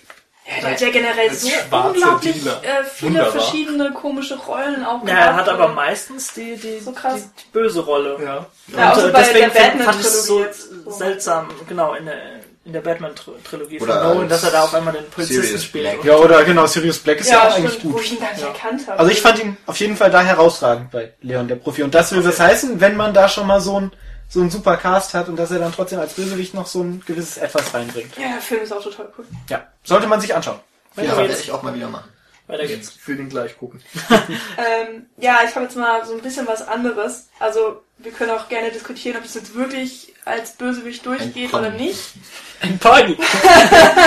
Ein Einhorn, was in seinem Horn alle erstickt. Aus das letzte Einhorn.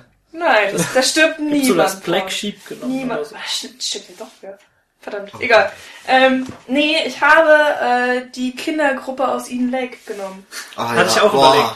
Hatte ich auch überlegt. Als, Ähm, ja. Noch nicht so viel verraten, der Film liegt bei mir noch zu Hause und ich muss ihn noch anschauen. Paul, das geht nicht. Wie alles. Soll ich meine Ohren zuhalten? Ja. Ja, halt deine Ohren Gut, zu. dann halte ich jetzt meine Ohren Paul, zu. Oder, oder willst du kurz mein, Dingens? so.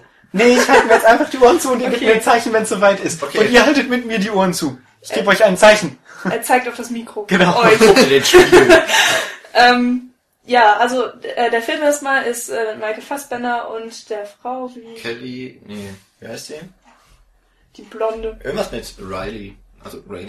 Ja. Ich habe mich nicht auf diesen Film vorbereitet, wurscht. muss ich gerade Aber merken. sie spielt gut. Ähm, es geht eigentlich um dieses Pärchen eben, also Michael Fassbender und die Blonde, die, äh, Die blonde Grundschullehrerin, die voll nett Ja. ist. die auch voll hübsch ist eigentlich. Und die fahren eben äh, an einen See in einem Waldstück, das auch Zum Eden Lake. zum Eden Lake, der eben äh, etwas weiter au außen liegt. Und äh, ich meine, Eden Lake sagt es ja schon, also Garten Eden kann man Ja. damit ja auch verbinden, dass es halt eigentlich alles sehr schön ist. Und am Anfang ist es das auch, weil sie eine sehr entspannte Zeit haben. Und dann treffen sie an diesem ähm, See die Kinder.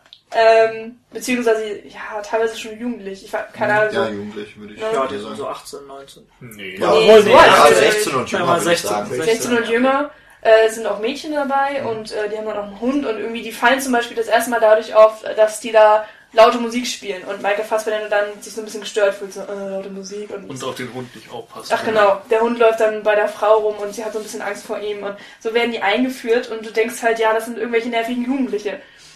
Lichtchen. Und was dann im Laufe des Films einfach abgeht, das ist so krass. Also das ist eins meiner meiner Hass-Lieblingsfilme, weil ich wirklich da gesessen habe und irgendwann nicht mehr konnte. Ich habe diesen, weiß ich nicht, es war so, so schlimm, diesen Film anzugucken, weil diese Kinder so böse Sachen angestellt haben mit diesen Pärchen und die so traktiert haben und ich mir nicht helfen konnte. Man, man fühlt sich als Zuschauer auch wieder komplett hilflos. Es ist richtig schlimm. Also ich hatte wirklich Gänsehaut und das Problem ist auch, dass wirklich der Film schlimm bleibt. Also Spoiler, ähm, das Ende ist auch wirklich nicht schön. Es ist eins, eins der, Paul, Entschuldigung, Paul. äh, es ist wirklich eins, ja, Es der, der schlimmsten Horrorfilmenden überhaupt und ich habe ist kein schönes nicht. Gefühl in der Magen. Nein, das und ich habe sie so gehasst und ich hasse sie auch immer noch. Also wenn ich daran denke, ich könnte wieder anfangen zu heulen.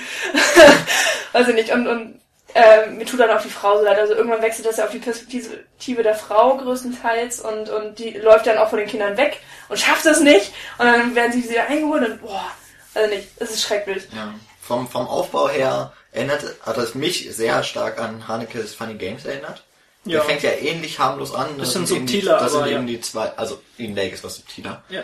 Ähm, da sind eben zwei Jugendliche, die ähm, ja gutbürgerliche in ihren Ferienwohnungen aufsuchen und ähm, ja langsam aber sicher in den Wahnsinn und noch weiter treiben.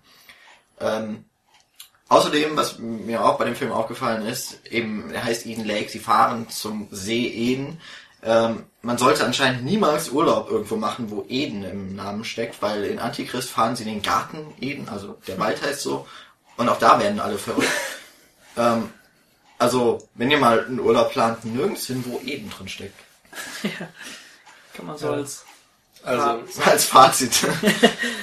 ich fühlte mich ähm, durch diese Jugendlichen auch gerade erinnert an viele Horrorklassiker. Also es gab ja schon oft diese Bedrohung durch Kinder. Also wenn man jetzt das Omen nimmt zum Beispiel oder das, Das Dorf ja der Verdammten Kinder des oder, Zorns hast du beispielsweise. Ne? Genau, oder den einen spanischen ähm, Who Could Kill a Child heißt Ja. der. Ein Kind zu töten auf Deutsch irgendwie. Ist auch sehr, sehr gut gemacht und ähm, ja, im Grunde wird diese Thematik ja übernommen und anders durchgespielt, auch noch vor so einem etwas aktuelleren Hintergrund, hat sicherlich auch noch so ein paar äh, gesellschaftskritische Elemente mit dabei und so. Aber ich kann nur sagen, ich hatte viel Spaß beim Film gucken, denn ich hatte den Kleiner Sadist. Ja, ich hatte Spaß an Michis Leid. Ja, auf jeden Fall immer, wenn es irgendwie drum geht, mal die Emotionen, die andersweitigen. Emotionen aufkochen zu lassen, ja. Äh, zeige ich den Film immer wieder gerne Leuten, die ihn noch nicht gesehen haben.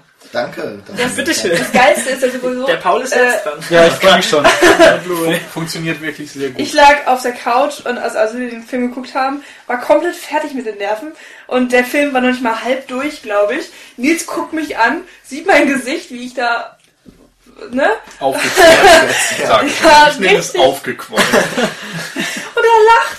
Das ist so, er lacht und freut sich so, boah, die weint, so, muah, hat so Angst. Ja, das wird ja ein Riesenspaß, ich merke das. Ja, guck ihn am besten ohne Nils.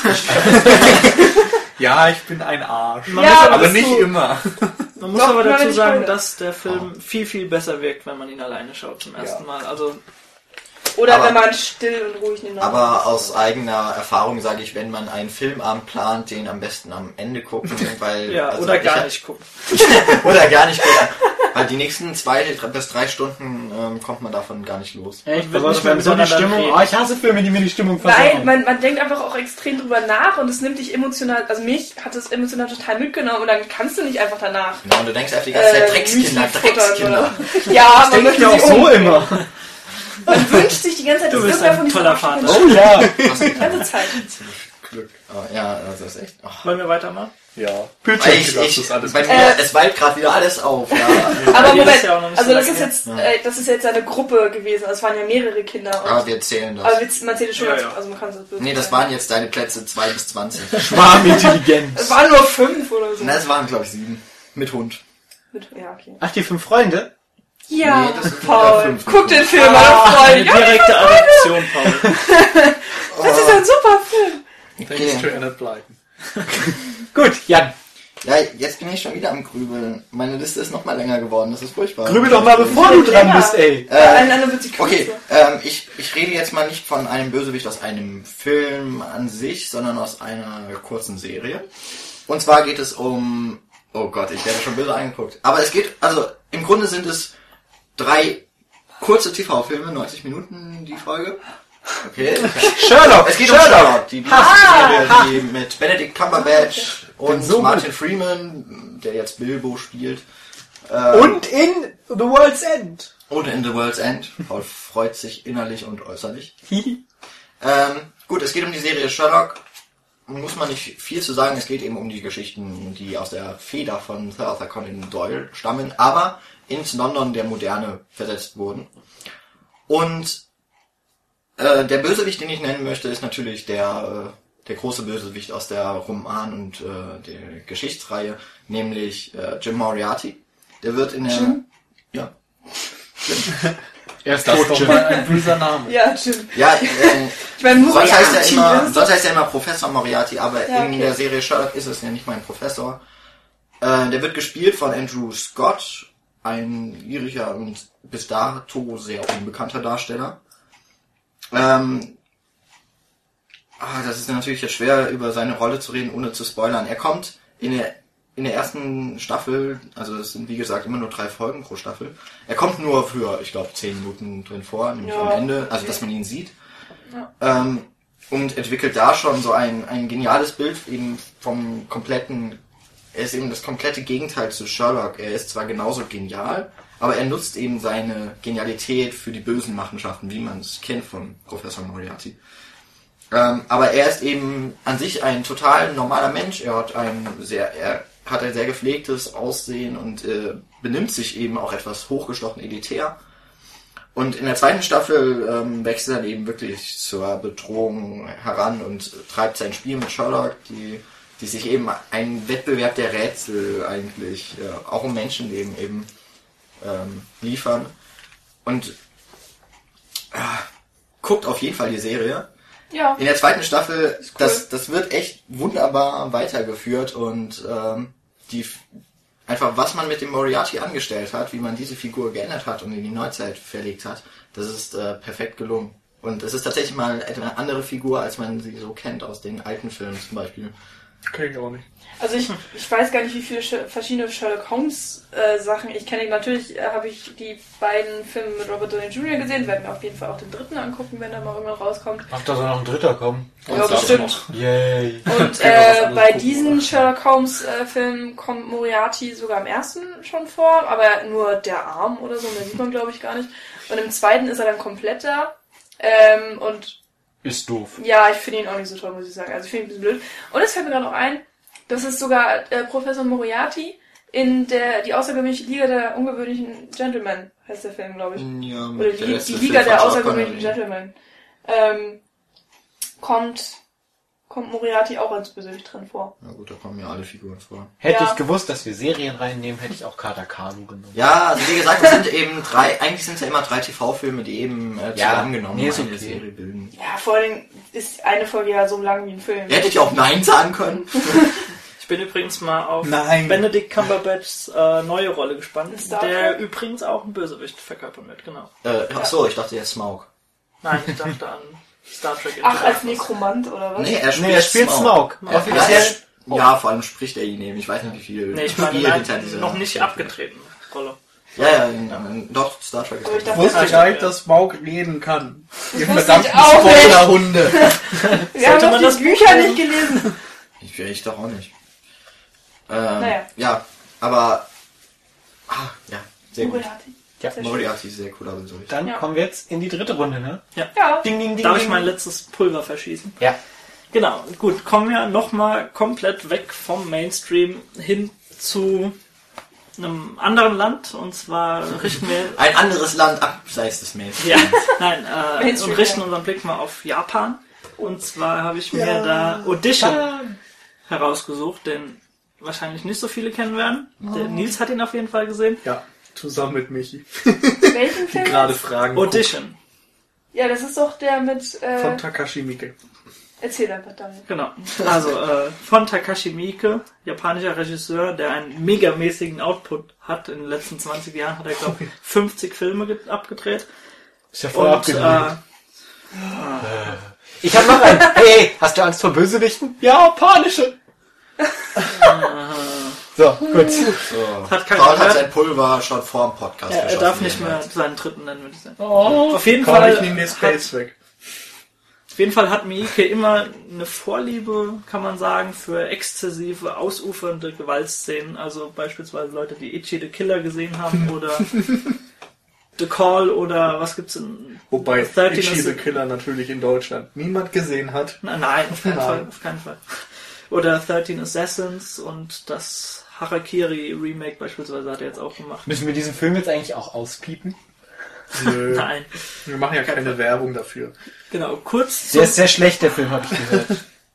kurz zum Inhalt. Äh, sieben Jahre nach dem Tod seiner Frau beschließt äh, der Geschäftsmann, ich glaube Aoyama habe ich mir rausgeschrieben, äh, nach einer neuen Frau Ausschau zu halten. Und dafür veranstaltet er mit einem befreundeten TV-Produzenten ein fiktives Vorsprechen für einen Das, war Das auch können wir raus. Daniel wird nie zu Ende kommen. Ja, glaube ich auch nicht. Ein Vorsprechen für ein angebliches Filmprojekt und, äh, und schaut sich da natürlich dann die Frauen an und wählt dann eine. Und seine Wahl fällt letztendlich auf die schöne Asami. Von dem Film habe ich schon gehört. Ich weiß, worum es Das geht. ist, wäre ratsam, wenn du schon von ihm gehört Ja. Und naja, die Entscheidung, Warum möchtest du spoilern?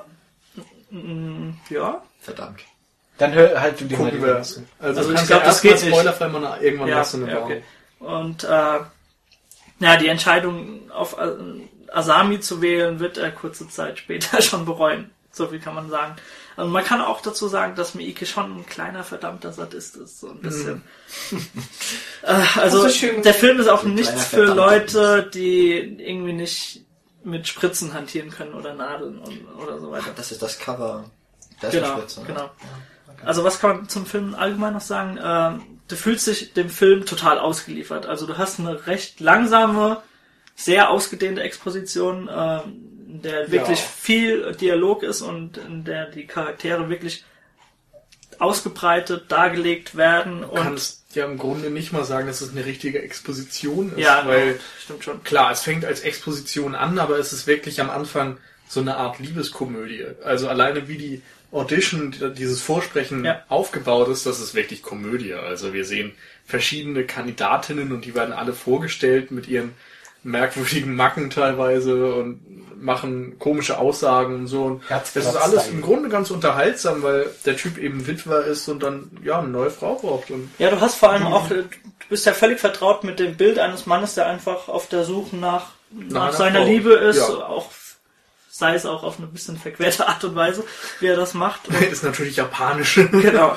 Und auf der anderen Seite hast du eben Asami, die die völlig schüchterne, kleine, Ja. junge äh, Japanerin spielt. Und ähm, dann bricht halt so im letzten Drittel des Films wirklich der Die Albtraum los. Und ich, wir können hier jetzt vielleicht mal eine kurze Spoilerwarnung Ja, rausgeben. jetzt sollten wir das machen. Also ich weiß auch nicht, wie viel ich davon spoilern sollte. Man kann vielleicht so viel dazu sagen, dass man sich von asiatischen Frauen, die nur weiß, weiße Kleidung tragen und äh, Lackhandschuhe tragen und mit Spritzen und Nadeln hantieren, sich besser fernhalten sollte. Nicht nur vor äh, asiatischen Spätestens Frauen, seit dem. Film ist Akupunktur auch für mich Die gelaufen. Krankenhäuser sind auf einmal leer. Also es gibt wirklich eine Folterszene, in der komplett draufgehalten wird und sollen wir die beschreiben? Die Nein. muss man eigentlich Müssen sehen. wir eigentlich nicht. Also ich finde, ich würde auch darauf verzichten. Vor Ja. allem, weil für mich, ehrlich gesagt, nicht mal die Folterszene für sich genommen das Schlimme war, Ja, ja, ich, sondern klar, der ich weiß, Weg meinst. dahin. Also, Außerdem sind wir ein deutscher Podcast. Wir müssen aufpassen, worüber wir reden. aber der Film ist äh, ungeschnitten in Deutschland. Ja. Ah, okay. Ähm, es ist auf jeden Fall so, dass am Anfang eben wirklich die Liebesgeschichte im Vordergrund steht. Genau. Und du hast eine Verbindung zu den Charakteren und dann fängt es langsam an, dass Sachen merkwürdig sind. So, es- Du hast auch der Typ- Traumsequenzen beispielsweise, Genau, die ich glaube, eingeblendet es werden. wird versucht, die, ähm, die Vergangenheit, Vergangenheit von den Mädel, ne? zu Genau. ergründen, genau. Und dabei tun sich eben ganz viele Mysterien auf und man weiß nicht genau, was jetzt stimmt, was nicht stimmt. Es wird so ein bisschen surreal und es passiert wirklich teilweise etwas, was man, Ja. was einen total mitnimmt. Also ich erinnere mich an eine Szene, ich weiß auch nicht, ob ich die beschreiben soll, aber Ich das, glaube, ich weiß, was du meinst. Aber also es fehlen gewisse Gliedmaßen Ja, und ja, das hat ja. mit einem Napf zu tun. ja, genau. Das war übrigens Method Acting, habe ich nachgelesen. Das Ja, hat sie wirklich ja, gemacht, was sie genau. da gemacht hat. Ja. Okay, sag bitte nicht, was sie gemacht hat. Ich bin Nein, willst aber doch es ist nicht wirklich, wissen. es ist wirklich hammerhart. Ich Und es wissen. Es Also ist du- psychologisch total abstrus. Du merkst auf jeden Fall im Laufe des Films, dass das Mädel et eine etwas problematische Vergangenheit besitzt. Ja. Wobei Ähm. ich glaube, du, es wird nicht hundertprozentig geklärt alles, oder? Also es ist Nee, es bleiben tausende Fragen. Genau, übrig. also auch am, am Ende, Das ist ich, ja gerade das, was am Ende Ja, wirklich was äh, man sagen muss, ist, es ist, keine straighte Story. Es ist Nee, nicht so, dass man am Ende sagen kann, wir haben die Folterszene und alles Du, du kannst auch dem geklärt. Film vorwerfen, dass er auch für einen asiatischen Film schon trotzdem viel zu langsam erzählt Er am hat Anfang. vor allem auch so, so eine gewissen Lynch-Aspekte, Ja. dadurch, dass er eben nicht mehr alles genau aufklärt, sondern er lässt mehr Fragen offen, als er beantwortet. Ja, genau. Aber, um nicht noch mehr zu spoilern oder zu verraten, der Film wäre genannt und wir Genau. können jetzt Und für alle Asia-Fans guckt Genau, ihr euch ein an. Wie heißt der nochmal? Audition. Audition. Audition. Wir können es ja auch verlinken, Genau. beziehungsweise den Namen schreiben. Ja, bei meinem letzten Bösewicht, äh, das sind auch wieder mehrere, muss ich vorweg sagen, das ist Guilty Pleasure. ähm, und zwar sind das die Fireflies. Ich weiß nicht, wem sie ein Begriff sind aus der Runde. Sind Captain Spaulding, Otis und Baby Firefly. Und ähm, die kommen vor in Rob Zombies, Haus der Tausend Leichen Ah, und The Devil's Rejects. Sehr gut. Ja, gespielt von Sid Haig, Bill Mosley und Sherry Moon Zombie. Und Das- ähm, Das ist auch die Frau von Rob Zombie. Nachnamen Zombie? Ja, das ist die Frau von Rob Zombie. ja, wobei Ah, okay. Rob Zombie, glaube ich, auch nur ein Künstlername Ja, ist. Was? Der heißt nicht wirklich Zombie mit Nachnamen? Wäre geil. Wäre ziemlich, ziemlich geil. Dann möchte ich auch, dass das mein Vater wird. Nils Zombie. Nee. Ich, naja, okay. Nee. Egal, ich schweife ab. Also, jedenfalls, ähm, Rob Zombie ist eigentlich Musiker, hat ähm, in der Band White Zombie mitgemacht und hat dann angefangen, Filme zu machen. Äh, und sein Debüt war Haus der Tausend Leichen. Was ein Debüt. Und ja, ich glaube, die direkte Fortsetzung war sogar The Devil's Rejects. Ja. Mittlerweile hat er zum Beispiel auch das Halloween Remake gemacht. Und Ähm, ist auch bald wieder mit Lords of Salem oder so. Ich glaube, sein neuestes Okay. Werk am Start.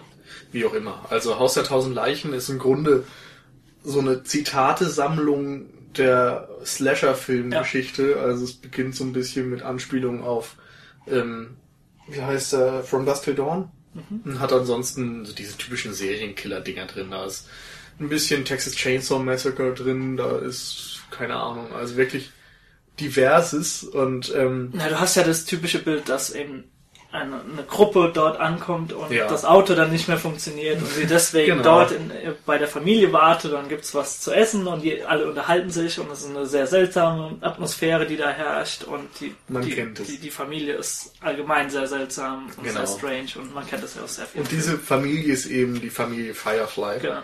Und die ist im ersten Film schon extrem merkwürdig und im zweiten entpuppen sie sich wirklich als absolute Psychopathen, die wirklich Spaß beim Töten haben und so ihren Sadismus vollkommen ausleben, sind so diese Hinterwäldler, aber gleichzeitig, und das ist eigentlich das Geniale, ähm, haben sie auch so einen gewissen eigenen Sinn für Humor und dadurch, dass der Film auch sie so als Helden Du kannst ja mal kurz das Make-up ansprechen von...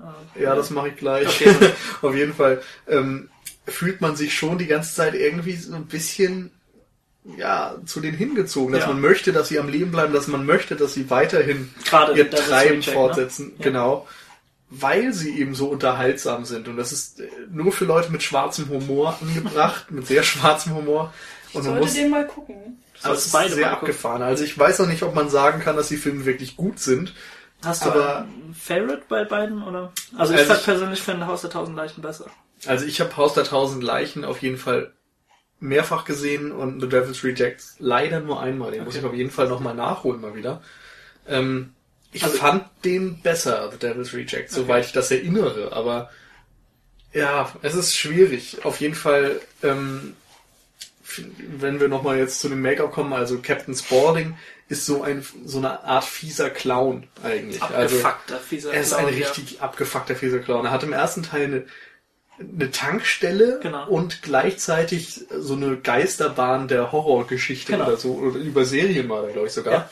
Wo er seine ganzen. Besucher dann durchführt. Und er hat sich eben ein Clowns-Make-up aufgemalt, ist aber um die 60 Jahre alt und dick und groß und die, er sieht damit total creepy aus. Also selbst für, also es gibt ja Leute, die finden Clowns schon schlimm und die haben noch nicht Captain Spaulding gesehen. Also es ist wirklich abgefuckt.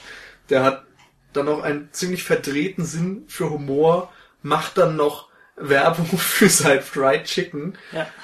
Also, ich weiß nicht, man muss es eigentlich gesehen haben, um das zu verstehen. Es ist, ja, sehr abgefahren. Auf jeden Fall ist das so eine Bösewicht-Familie, eben gerade auch Captain Spaulding, das ist eigentlich mein Favorit aus der Gruppe.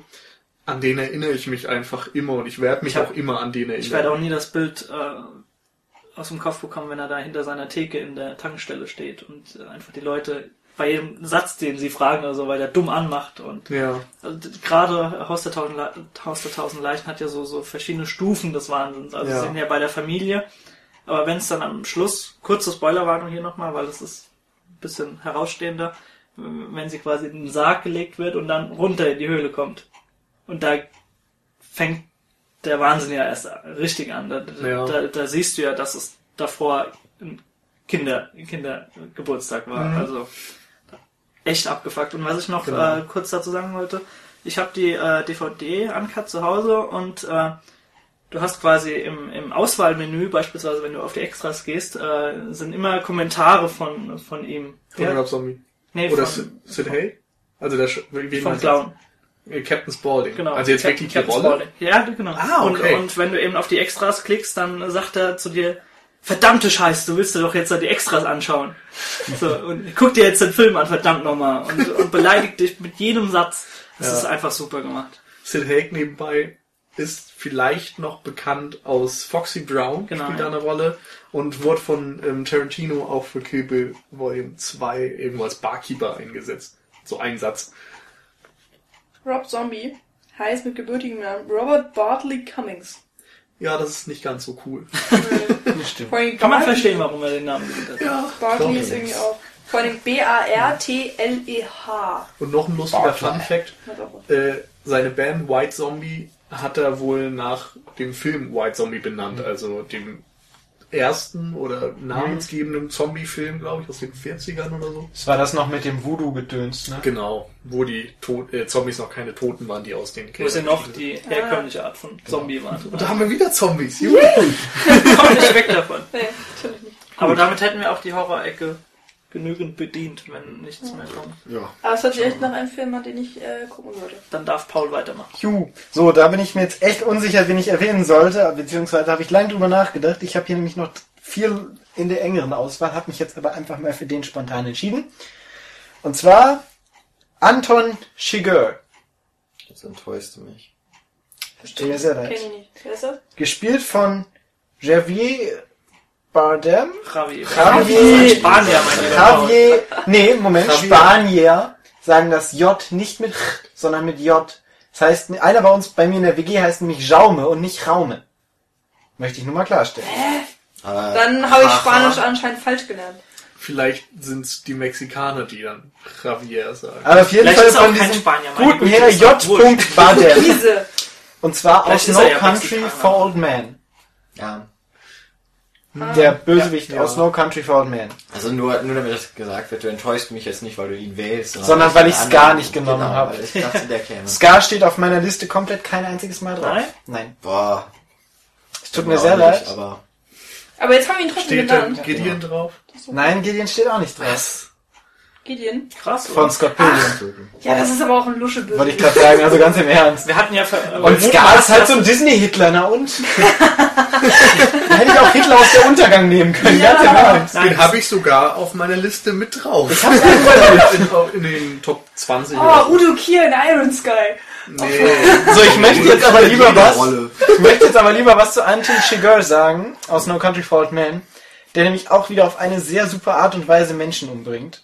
Ja. Ähm, und auch super Dialoge hält. Allein diese eine Dialog, wo er in der Tankstelle mit dem einen Kerl labert und ähm, die Münze wirft. Ich weiß nicht, wer von euch hat den Film gesehen? Ich, ja, aber das ist ewig her. Ja, ich habe den war vor Kino. zwei oder drei Jahren Ich habe ihn gesehen. nicht gesehen. ich auch nicht. Aber ich, ich weiß noch, mit welchem Gerät äh, er zu Werke geht. Genau, Das also weiß ich auch. ich sag jetzt einfach mal, weiß nicht, ich sag's jetzt einfach mal. Nee, Nee? lass mal. Nee, ich sag jetzt nicht. Jetzt wird nicht Du darfst gesprochen. nicht sagen. Gut. Weg. Also er tötet halt mit einem äh, Bolzenschussgerät. Ja, mit einem Luft... Also es Genau, mit dem man ein Schweine halt einfach tötet oder Stiere. Luft- Ja, aber es ist... Aber es ist Das ja ist eigentlich... Ein Bolzenschussgerät hat ja Munition. Genau, also es hat, Er hat ja nee, keine es- Munition. Nee, nee, es hat so ein Ding, was vorschießt und wieder zurückschießt. Ach so ist das. Video? Ja, so tötet man Schweine. Genau, und das Ding schießt halt deshalb, hinterlässt er halt, wenn er Leute tötet, auch keine Spuren. Weil er halt die, das Ding nur an den Kopf hält, abdrückt und dann haben die ein Loch im Kopf. Und Das erinnert ist. auch an Bennys Video jetzt, ne? Ja. Von Hanek. Genau. Ja, aber Ist das ein es, Ja, es ist irgendwie schon was anderes als das aus Bens Ja, Video. Aber es geht schon in die Richtung. Also das ist ja auch ein Und Bolzenschussgerät. Allein diese Szene, wo du es zum ersten Mal siehst, wie er eine Person umbringt. Also am Anfang äh, hat, kommt er halt an so eine Tankstelle, redet mit so einem Kerl und du hast schon eine leichte Bedrohung, die von ihm ausgeht, weil er so ein bisschen, so ein bisschen subtil mit ihm redet und Ja, so. und weil Javier Bardem auch ein bisschen creepy aussieht. Das so kommt noch dazu. Also er spielt auch da wieder super gut. In der Rolle, muss man sagen, sieht er creepy aus. Ja, der hat aber immer komische Haare. Er, er, sieht, da- er sieht auch so ein bisschen. sehen doch aber auch nicht gruselig aus. Aber Also, creepy. Also ich finde, er sieht sehr psychisch labil aus in dieser. In der Rolle. In der aber Rolle. wie gesagt, ich Genau. finde nicht, dass man das generell bei Javier Bardem sagt. Nee, finde ich auch nicht. Guck Ja, ihn dir mal in, Beautiful. als Juan Antonio an, in Vicky Cristina Barcelona oder so. Ich möchte jetzt aber was zu No Country for Old Men sagen. Da sieht er nämlich creepy aus. Danke. Ja. So. und ähm, unterhält sich halt mit diesem, mit diesem Tankstellenwärter und, und redet mit ihm und so und meint dann, wetten sie und so und dann meint er, nö, eigentlich nicht und dann hat er eine Münze. Dann meint er, okay, Kopf oder Zahl. Und dann meint dieser Kerl, warum sollte ich denn jetzt was sagen? Ja, sagen Sie einfach. Haben Sie schon mal irgendwas gewettet oder haben Sie schon mal was verloren oder gewonnen? Und redet so halt so ein bisschen hin und zwingt ihn, äh, bringt ihn halt dazu, eine Kopf oder Zahl zu sagen. Und dann sagt er eine, eine von den beiden Seiten, dann wirft Javier Bardem die, die, das hoch und hat dann genau das, was er getippt hat. Und dann meint er, nehmen Sie diese Münze und verhalten Sie sie gut. Denn heute ist Ihr Glückstag oder so. Und meint dann aber, und äh, reden sie, ich kann das leider nicht so konstruieren, was er genau sagt. Und dann meint er dann, Vor allem, vor allem ist es besser in tatsächlich im aufgebaut. O-Ton, weil er eben auch noch seinen Akzent mit reinbringt Genau. und dadurch. und dann meinte er halt, ja, es ist halt auch nur eine Münze. Also macht halt nicht so besonders, aber es ist, du merkst halt, dass jetzt gerade irgendwas passiert ist zwischen den beiden. So, und dann bringt er seine erste Person um, und zwar ist das mitten auf dem Highway. Ähm, er hält eine Person an mit dem Auto, die steigt aus. Er sagt zu dieser Person, schließen Sie mal bitte kurz Ihre Augen. Und dann hält er das Ding und der Kerl fragt nur was und dann hat er schon abgedrückt und der Kerl ist halt tot.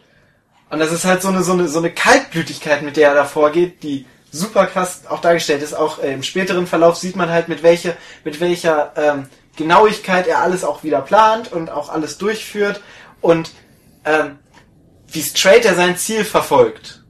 Also wie, wie straight er durchgeht und wie wenig er sich um sich selber schert, sondern einfach nur um weiterzugehen. Also er hat dann auch diverse Verletzungen, wird glaube ich auch angeschossen und humpelt aber trotzdem immer weiter nach vorne. Und diese Zielstrebigkeit ist halt das, was ihn da auch sehr, sehr abgefahren macht. Äh, kurze Frage Ja. als Unwissender, ist das ein typischer Coen Brothers Film oder? Was ist ein typischer Coen Brothers Film? Naja, Das könntest du jetzt. Also nicht in dem Sinn, dass es sehr witzig ist. genau, es ist, das ist okay. es ist Okay. sehr, er hat auch ein ja auch offenes, keine, keine Musik für soweit. Genau, der hat keinen Score. Er hat auch ein sehr offenes Ende, meiner Ansicht nach. Mhm. Und ähm, ich würde ihn nicht als typischen Coen Brothers, Okay. weil er halt nicht diesen satirischen und zy- zynischen Aspekt Genau. hat, sondern halt wirklich so ein bisschen Thriller-mäßig zupackt. Ich meine, Zynisch er hat, vielleicht er hat schon. wohl den Aspekt, aber äh, es ist eben deutlich hintergründiger Genau. Aber- als jetzt aber es bei ist auch- Big Lebowski aber es- oder sowas. Ja, das ist jetzt auch kein, ein, kein typischer Thriller. Also, Nee. so, also es ist jetzt Nee. kein Film, der unheimlich spannend wäre, wie man das jetzt aus. Äh, jetzt Nee. fällt mir natürlich kein typischer Thriller ein, aber Also- der, der fesselt auf eine andere Art und Weise. Genau. Und vor Also- allem eben auch zum Beispiel Durch wie die Faszination. und Josh Brolin äh, sich gegenseitig. Also die haben nicht so viele Szenen zusammen, wenn ich es richtig in Erinnerung habe. Aber die sind einfach, das sind zwei grandiose Schauspieler, die da aufeinandertreffen. Und das merkt man in diesen Szenen. Das ist da Also eine was- ganz besondere was- Energie. Was ich dazu sagen muss, ist eben, dass echt lange her ist, dass ich den gesehen habe. Und ich glaube, Ja, das ist von auch. 2005 oder so. Also man kann sich ausrechnen, dass es ein paar Jahre her ist. Ähm, und ich weiß auch, dass ich ihn damals gar nicht so toll fand, aber das war eben auch dann, was weiß ich, mit 15 oder so und ich hatte nicht so viel Seherfahrung.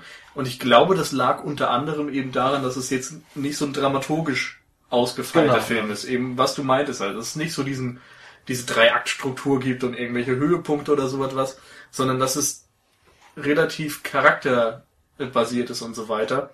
Und dass man das wertschätzen muss, damit der Film gut ist. Das merke ich in letzter Zeit immer mehr, wenn ich Filme mal wieder gucke, dass ich sie viel besser finde als beim ersten Mal sehen, gerade weil ich andere Dinge wertschätzen kann, die eben ja von der Standarddramaturgie glaube, abweichen. der Film, oder ich weiß nicht, ob der Film mit Josh Brolin anfängt. Aber, Nee, es aber wird nämlich, also ich meine auch mit? Javier Bardem und du denkst Aber- am Anfang, dass es der Hauptcharakter Genau. ist. Aber es ist dann eben auch so, die ersten Szenen mit Josh Brolin, also den eigentlichen Protagonisten, äh, ist, da ist er, glaube ich, auf der Jagd oder so in der Prärie und man hat nur Panorama-Einstellungen und er läuft, Josh Brolin läuft ewig lang durchs Bild und es passiert einfach nichts.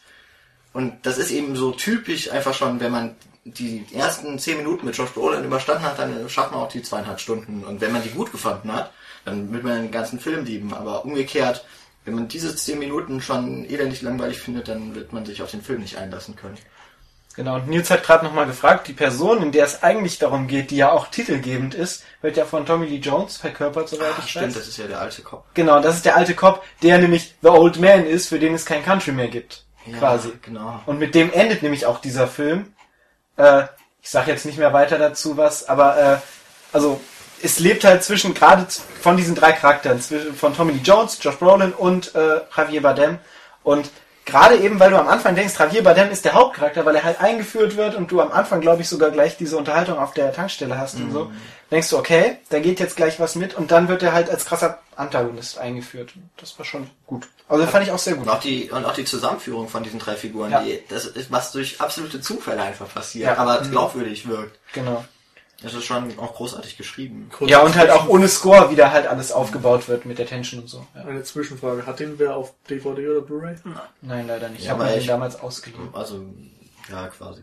ja, das ist jetzt zu an. Ich kenne jemanden, der den Film hat und von dem könnte ich mir den locker Ach so, okay.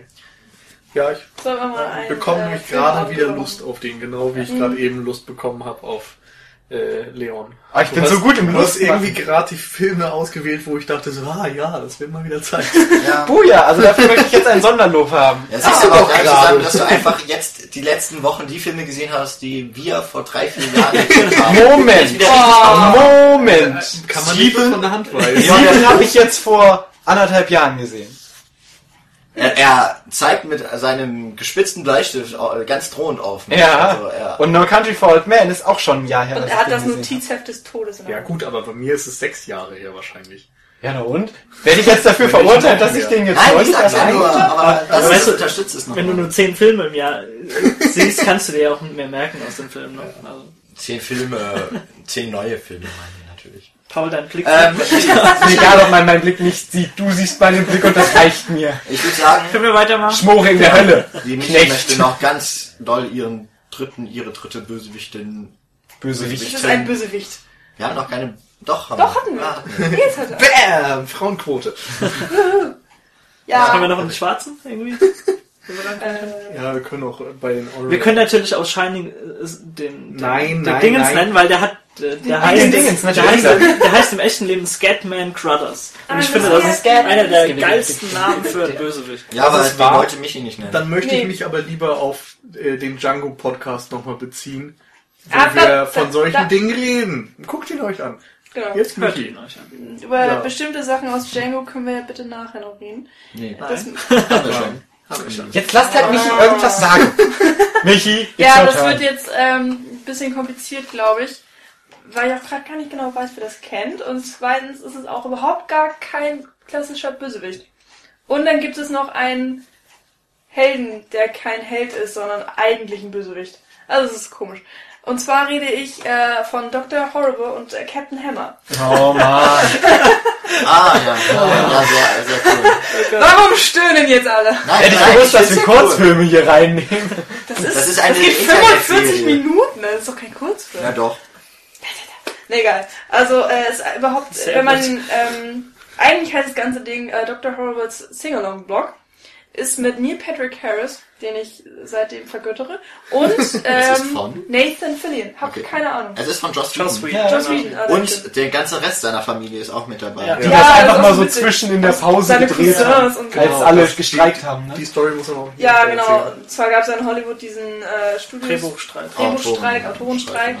Und äh, klar wurden dann keine Filme mehr produziert. Oder Keine. Serien vor allem. Keine Also Serien. keine Ja, Serienfolgen. Äh, da, ein sehr großes Opfer dieser Zeit war die zweite Staffel zum Beispiel von Heroes, die Genau, dann ja, einfach, ja. Also, die wie viele Serien dann einfach mitten in der Staffel abgebrochen Ja. werden musste, weil einfach die Autoren nichts mehr geschrieben haben. Ja. Und in dieser Zeit ist eben ähm, dieser Singalong-Blog entstanden. Ähm, drei Akte auf 15 Minuten, zusammen eben dann 45, wurde komplett im Internet hochgestellt. Es gab eine eigene Website Genau. und äh, war dann dementsprechend auch kostenlos. Also jeder konnte es gucken, hatte dann nichts mit Fernsehen zu tun. Handy ein aus. Handy. Glückwunsch. Wir haben es geschafft. Mensch. Ach, den kann ich gleich ausstellen. Ähm, Gute Idee. äh, Genau, es wurde im Internet online gestellt Genau. für eine gewisse Zeit, kostenfrei. und wurde dann natürlich äh, vorher schon so ein bisschen angekündigt, so von wegen, ja, hier, da, Captain Horrible, äh, Dr. Horrible, Captain Horrible, war sehr schön. Ja, wäre bestimmt der zweite Titel. Das gewesen. Kind von Captain Hammer und Dr. Horrible. Oh. Captain Horrible. Naja, okay, und eigentlich äh, geht es um Neil Patrick Harris, der eben Dr. Horrible spielt. Und er hat eben einen Blog im Internet. Das heißt, äh, das erste, was man sieht, die erste Szene, ist auch sozusagen aus der Sicht der Webcam und er nimmt gerade seinen Blog auf und, Und- ähm, Kurze Frage, um das richtig zu stellen. Das ist jetzt dein Bösewicht. Nein. ah, nein, Lass nein. sie erzählen. Das äh, ist ein bisschen kompliziert. Ähm, weil Dr. Horrible wirklich eigentlich ein Bösewicht ist. Also er, er, stellt, er erzählt zum Beispiel von seinen bösewicht Du kannst ja sagen, wo er gerne rein möchte. Genau. In die Evil League of Evil Genau. zu Bad Horse. Bad Horse ist nämlich übrigens auch ein Bösewicht Bad eigentlich. Horse. Der Horst ist vor allem ein Pferd. Ja, das ist wirklich ein Pferd. Es ist im Film, es wird gezeigt, es ist ein Pferd. Und es ist verkleidet, das ist super. Und es gibt sogar, nicht. das ist ja nicht schlimm, es macht ja nichts, es ist nur da. Aber Und erzähl mir hier doch nichts vom Pferd. Ich habe den schon weiter. gesehen. Er hat ihn gesehen, ich habe ihn ihm gezeigt. Schnell weitermachen, Ähm, Ich fand ihn aber gar nicht so geil. Es gibt sogar noch äh, in der allerletzten Raus. Psst. In der allerletzten Szene einen ganzen Tisch voller Bösewichte, die alle keinen Namen haben, die sind da einfach nur Doch, die haben Namen im Abspann. ja, im Abspann. Und die durften sich alle so verkleiden, wie sie wollten. So ein bisschen, da sind wir wieder bei Django. Sind Ja. Äh, das, was Sorry. Nils jetzt sagen würde in ausgeführter Form, ist, äh, dass man eben keine Schauspieler für diese letzte Szene hatte, für diese ganzen Bösewichte. Und dann wurden eben Leute aus der Produktion genommen, die selber natürlich alle Superhelden und Bösewicht-Nerds sind, also so, ne, was man nicht Also den auch Comics, da auch von, von, Comics. auch da sind dann Brüder Ja. von Joss Whedon dabei. Ähm, und dann wurde gesagt, okay, Leute, wir haben keine Kostüme, geht mal nach Hause, zieht euch an, wie ihr wollt, Hauptsache ihr seid irgendwie verkleidet und seht komisch aus und dann setzt euch an diesen Tisch und seid ein Bösewicht. Und so ist eben äh, dieser, diese kurze Einstellung entstanden, sehr geil eigentlich. Äh, ich glaube, einer der Cousins von Joss Whedon ist auch einer der äh, Cowboy-Postboten, die dann immer Genau. Bad Horses äh, Briefe Ja, Jack vorlesen. Naja, aber eigentlich, wie gesagt, geht es um ähm, Dr. Horrible, ähm, so zum Beispiel erzählt, dass er dass er Goldbarren aus einer Bank geklaut hat und dass er einen Freeze Ray erfinden möchte und er möchte in die Evil League of Evil und muss dafür ähm, eine bestimmte böse Tat vollbringen, was er dann eben auch versucht. Der Von die böse daher, Tat schlechthin. Ach, nein, nein, nein, das ist dann erst am Ende, weil er es verkackt hat. Erst muss er ja mit dem Wonderflonium den Freeze Ray herstellen. Ach, natürlich. Ja, echt? Ähm, Es geht aber jetzt auch ein bisschen zu arg rein, oder? Ja, wir genau, müssen er muss zum böse Bösewicht. Ja, das wollte ich ja gerade, weil eigentlich macht er böse Sachen, aber er ist gleichzeitig so lieb und man, man, man mag ihn so sehr, weil er dann auch irgendwie so ein äh, Love Interest hat und, ähm, und eigentlich macht er nichts Böses und er tötet auch niemanden, aber er hat eben diesen bösen Trieb in sich, dass er wirklich auch in diese Evil League of Evil möchte.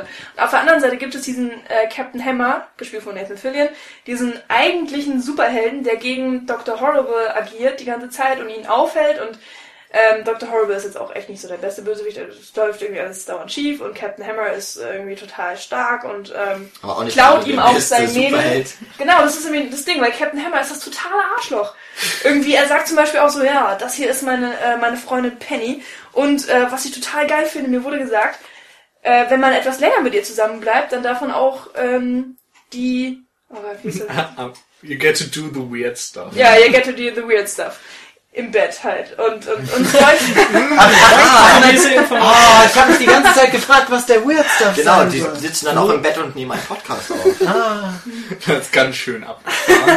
Also Richtig wir haben auf der weird. einen Seite den Dr. Horrible Bösewichten, der es nicht hinkriegt, Bösewicht zu sein und eigentlich total lieb ist. Und auf der anderen Seite haben wir einen Helden, der das totale Arschloch ist und den man eigentlich als eigentlichen Bösewicht sieht, weil man auch so mit äh, Dr. Horrible sympathisiert. Und das ist halt so ein bisschen schwierig, den richtigen Bösewicht Aber, aber, ja, wen würdest du denn jetzt? The Hammer ist? Nein, Hammer is my I'm going to introduce, introduce her to my hammer. ja. Und dann kommt er wieder rein und sagt ihm, the hammer is Ja. my fist. The hammer Nein. is my penis. Ach so, okay. It's Ja, das my ist ganz fist. lustig, weil es gibt in den, äh, in den Outtakes, Ja. also im Bonusmaterial, äh, wird es 20.000 Mal hintereinander geschnitten, wie er raus und reingeht. The hammer is my penis. Und es gibt 50.000 verschiedene. Sachen, wie er da sagt, the hammer is my penis. Oh mein Und- Gott. Ja, Ja, das ist so schön. aber ich liebe seit- seitdem auch Nathan Fillion und, und gucke mir auch sehr, sehr gerne Castle an. Aber na gut. Kann man sich vielleicht mal Aber eine Sache, anschauen. die man noch sagen muss, äh, es heißt ja auch Sing Along Blog. Das ist eben nicht Ein nur ein Musical. normaler Kurzfilm oder eine Serie, es ist ein Musical. Sie singen und Nathan Fillion singt Genau. auch. Und das ist so Und nochmal, um das klarzustellen, wer ist jetzt dein Lieblingsbösewicht? Also eigentlich würde ich sagen Dr. Horrible, weil er wirklich auch Gut. in die Evil League of Evil möchte und so weiter. Ja, finde ich auch Ja. so. Okay. Aber es ist zwar schön, ein Bösewicht, mit dem man richtig sympathisiert. Ja. Vor allem schön, wie individuell unsere Liste ist. Finde ich toll. Ich fand den Film jetzt trotzdem nicht so herausragend wie ihr. Das schneiden wir raus. Weiter, Jan. Jetzt muss ich nochmal Wir werden sehr schnell über meine Liste fliegen. Und ähm, jetzt glaube ich, nehme ich einfach doch noch einen, der nachgerückt ist tatsächlich. Äh, nämlich aus einem Western, den ich auch vor kurzem erst geguckt habe. Oh, ähm, okay. Äh, es geht um die Figur Ben Wade aus äh, dem Film Return to Humor. Oder äh, wie der Film heißt, C bis 3 und Beete, so ist das Original von 1957. ähm, oder eben das Remake von Todeszug 2007, nach das ist Humor. Todeszug nach Humor. Ben Wade wird im. Original gespielt von Glenn Ford, im Remake von Russell Crowe. Ich empfehle beide Filme. Ähm, worum geht es? Ähm, ben Wade ist ein sehr gerissener Anführer einer äh, Gangsterbande eben im Wilden Westen, äh, die gerade eine Postkutsche, glaube ich, überfallen und dann in ein Dorf eben kommen, die den Sheriff mal eben auf die falsche Fährte locken. Trotzdem wird Ben Wade gefangen genommen und soll nun ähm, in das Gefängnis Yuma geschafft werden. Blöd ist nur, der Zug, der fährt erst am, im Original ist am nächsten Tag um 3.10 Uhr. Die ganze Bande von Ben Wade ist aber relativ äh, erpicht darauf, dass dieser Plan, äh, Ben Wade ins Gefängnis zu oder in den Zug zu verschaffen, ähm, dass sie alles eben einsetzen, um, um das zu verhindern. Ähm, nun ist es im Original so, dass es relativ ähm, mit wenig Action vorankommt, sondern dass sich eher ein Kammerspiel tatsächlich dann in einem Hotelzimmer zwischen Ben Wade und Dan heißt, glaube ich, der Farmer, der sich dann auch bereit erklärt, eben an dieser Unternehmung Ben Wade in den Zug zu setzen, teilnimmt. Ähm, dass eben ein Psychospiel zwischen den beiden eigentlich ausgetragen wird, weil die, Ba- die Bande äh, auf jeden Fall in der Überzahl ist von den Helfern des Sheriffs. Im, ähm, im anderen, im Remake von 2007 ist es ein bisschen anders, da rückt der Fokus mehr auf die Action und ist dadurch auch ein bisschen unlogischer, aber trotzdem ist dieser Ben Wade eben ein Bösewicht, der zum einen nicht nur böse ist, er hat, zeigt auch andere Seiten, er ähm, hat sehr viel Verständnis auch für seinen, für seinen Gegenpart eben, ne? Mm, Und will ihm im Grunde auch helfen, ist nur das Blöde, dass er, wenn er seinem, seinem, Geg seinem Gegner hilft, eben selber ins Gefängnis kommt. Und ähm, das ist wirklich wunderbar gelöst, weil Ben Wade auch in beiden Fällen eine Figur ist, die sehr großes Charisma hat und einfach eine Faszination ähm, einfach von ihm ausgeht, weil hinter ihm eben auch eine Legende steckt. Äh, Das wird im Remake noch deutlich klarer gemacht, ähm, wenn auch die Kinder dann vom Ned ähm, mit, mit Ben Wade in Berührung kommen und mit ihm reden und äh, er von seinen Taten erzählt, wo er überall war, mit wie vielen Frauen er in wie vielen Städten äh, schlafen kann und so weiter. Das ist einfach sehr cool gemacht, weil ähm, ja, diese Figur ist irgendwie dann doch ambivalent, obwohl sie so ein echt skrupelloser Mörder auch ist. Ich weiß nicht, kennt irgendwer von euch Three Tattoo Humor Remake oder Original? Remake, ganz lange her. Das ich Remake kenne ich und habe ich auf DVD und auch, ich glaube, zweimal gesehen. Und finde ich auch sehr gut. Also zum Original kann ich gar nichts sagen. Nee, habe ich auch erst vor kurzem gesehen, tatsächlich. Ah. Und deswegen ist er mir das auch nochmal in, noch mal ins Gedächtnis. Aber es stimmt. Also ich, ich kann deiner Wahl auf jeden Fall etwas abgewinnen. Weil ja, die Rolle einfach sehr gut gespielt ist und es ist eben auch gerade interessant, dass dieser Bösewicht nicht das abgrundtief Böse ist, wie man das sonst oft hat, sondern der hat schon seine eigenen moralischen Grundsätze und seinen eigenen Kodex irgendwie, weil er ja nicht grundsätzlich schlecht ist. Der tötet ja auch nicht Leute aus Spaß oder so etwas, sondern hat da schon so eher den Nutzenfaktor im Kopf vielleicht. Und wenn, wenn er niemanden töten muss oder niemandem schaden muss, dann tut er es auch nicht unbedingt. Aber für seinen eigen, eigenen Vorteil ist er eben schon bereit dazu und ist sehr skrupellos. Und das macht ihn Ja. zu einer sehr interessanten Rolle. Was eben vor allem auch im Remake nochmal klar wird, seine, in seiner Bande sind dann noch deutlich äh, üblere Typen, dadurch wird auch äh, der Charakter ein bisschen abge... also in seiner in seiner Bosheit, sage ich mal, was abgeschwächt. Das ist jetzt im Original nicht so. Mm, Aber ein interessanter Charakter und beide Filme, finde ich, lohnen sich auf jeweils ihre Art und Weise. Weißt du, wann war jetzt das Original? Das Original ist von Dieser- 1957. Genau. Also noch schwarz-weiß, aber immerhin schon Breitbild, habe ich jetzt gesehen. Da war ich sehr überrascht. Werde ich mir auf jeden Fall mal anschauen. Man, man merkt da teilweise eben schon, dass da, also dass es im Studio gefilmt ist und so weiter. Mhm. Und ähm, das Schauspiel ist nicht so ausgereift und die Dramaturgie ist etwas langsamer. Aber sobald es in dieses Hotel kommt, diese Szene gibt's ja auch im Remake, ist allerdings da deutlich kürzer und weniger liegt der, der Fokus drauf. Die ist im Original wirklich äh, ganz wunderbar. Aber man kann zumindest sagen, dass das Remake eine Daseinsberechtigung hat, was ja sonst oftmals Na, es ist Action, geladen. Es ist auf jeden Fall Action geladener und also es hat allein dadurch die Daseinsberechtigung, dass man 50, Fil- äh, 50 Jahre äh, ins Land hat streichen lassen, Ja. bis man bis man auf diesen Film zurückkommt und ich finde diese Art von Bösewicht ist ja auch irgendwo zeitlos. Also Ja. ähm, und ähm, Solange hätte man ruhig mit Spider-Man auch warten können. So lange hättest du mit vielen anderen Filmen auch mal also warten sollen. warten sollen, ja. also es, es lohnt sich auf jeden Fall. Und äh, man kann sich beide Filme auch nacheinander angucken und es wird nicht langweilig. Gut. Hätten wir unsere Ja, wir haben unsere Liste der 15 Bösewichte. Wahnsinn. Und es gibt Aber noch wir so haben- viele mehr. Ja, So wollen wir noch mal eine Runde machen? Wir können quasi Teil 1 von? Teil, so, okay. von Vielleicht. fünf Parts machen, gerade eben. Wir können vielleicht noch ein paar Namen in die Runde Ja. schmeißen. Genau. genau. Dann also Also wenn es euch jetzt nicht mehr interessiert, könnt ihr jetzt abschalten. Genau, und Wenn- hört einfach die anderen Podcasts. Genau, aber wenn ihr noch so ein paar Namen hören wollt, dann Ja. könnt ihr jetzt noch dranbleiben. Ich weiß nicht, das wird jetzt nicht mehr so lange dauern. Nee, ich denke auch nicht. Aber ich gehe jetzt, falls jemand hier Bane in die Runde wirft, dann. Nö. Ja, Aber, aber er hätte cool sein Er hätte, ja, wenn du ihn verstehst. Aber es ist Nee, halt nee, nee, auffällig. nicht, das hat nicht mal was ich mit weiß, das, Verständnis das sondern war auch nur ein Spaß, Essen. sondern äh, ich finde sein Potenzial. Jetzt Du verstehe kannst, keinen du Spaß kannst mehr. dein Bei, Bane verstehe ich keinen du Spaß. kannst dein Potenzial einfach hinter dieser Maske nicht abrufen, auch nicht als Tomat. Ja gut, Aber- reden wir über gute Du kannst Bösewichte. einfach das Potenzial eines Bösewichts nicht abrufen, wenn du den so präsentierst. Ja, also das Dark ich Knight ja. Rises raus. Wo wir gerade bei Tom Hardy sind, Überleitung, ein Bösewicht, wo ich mir lange Zeit überlegt habe, ob es ein Bösewicht ist und ob Bronson. es als Bösewicht gilt, Bronson.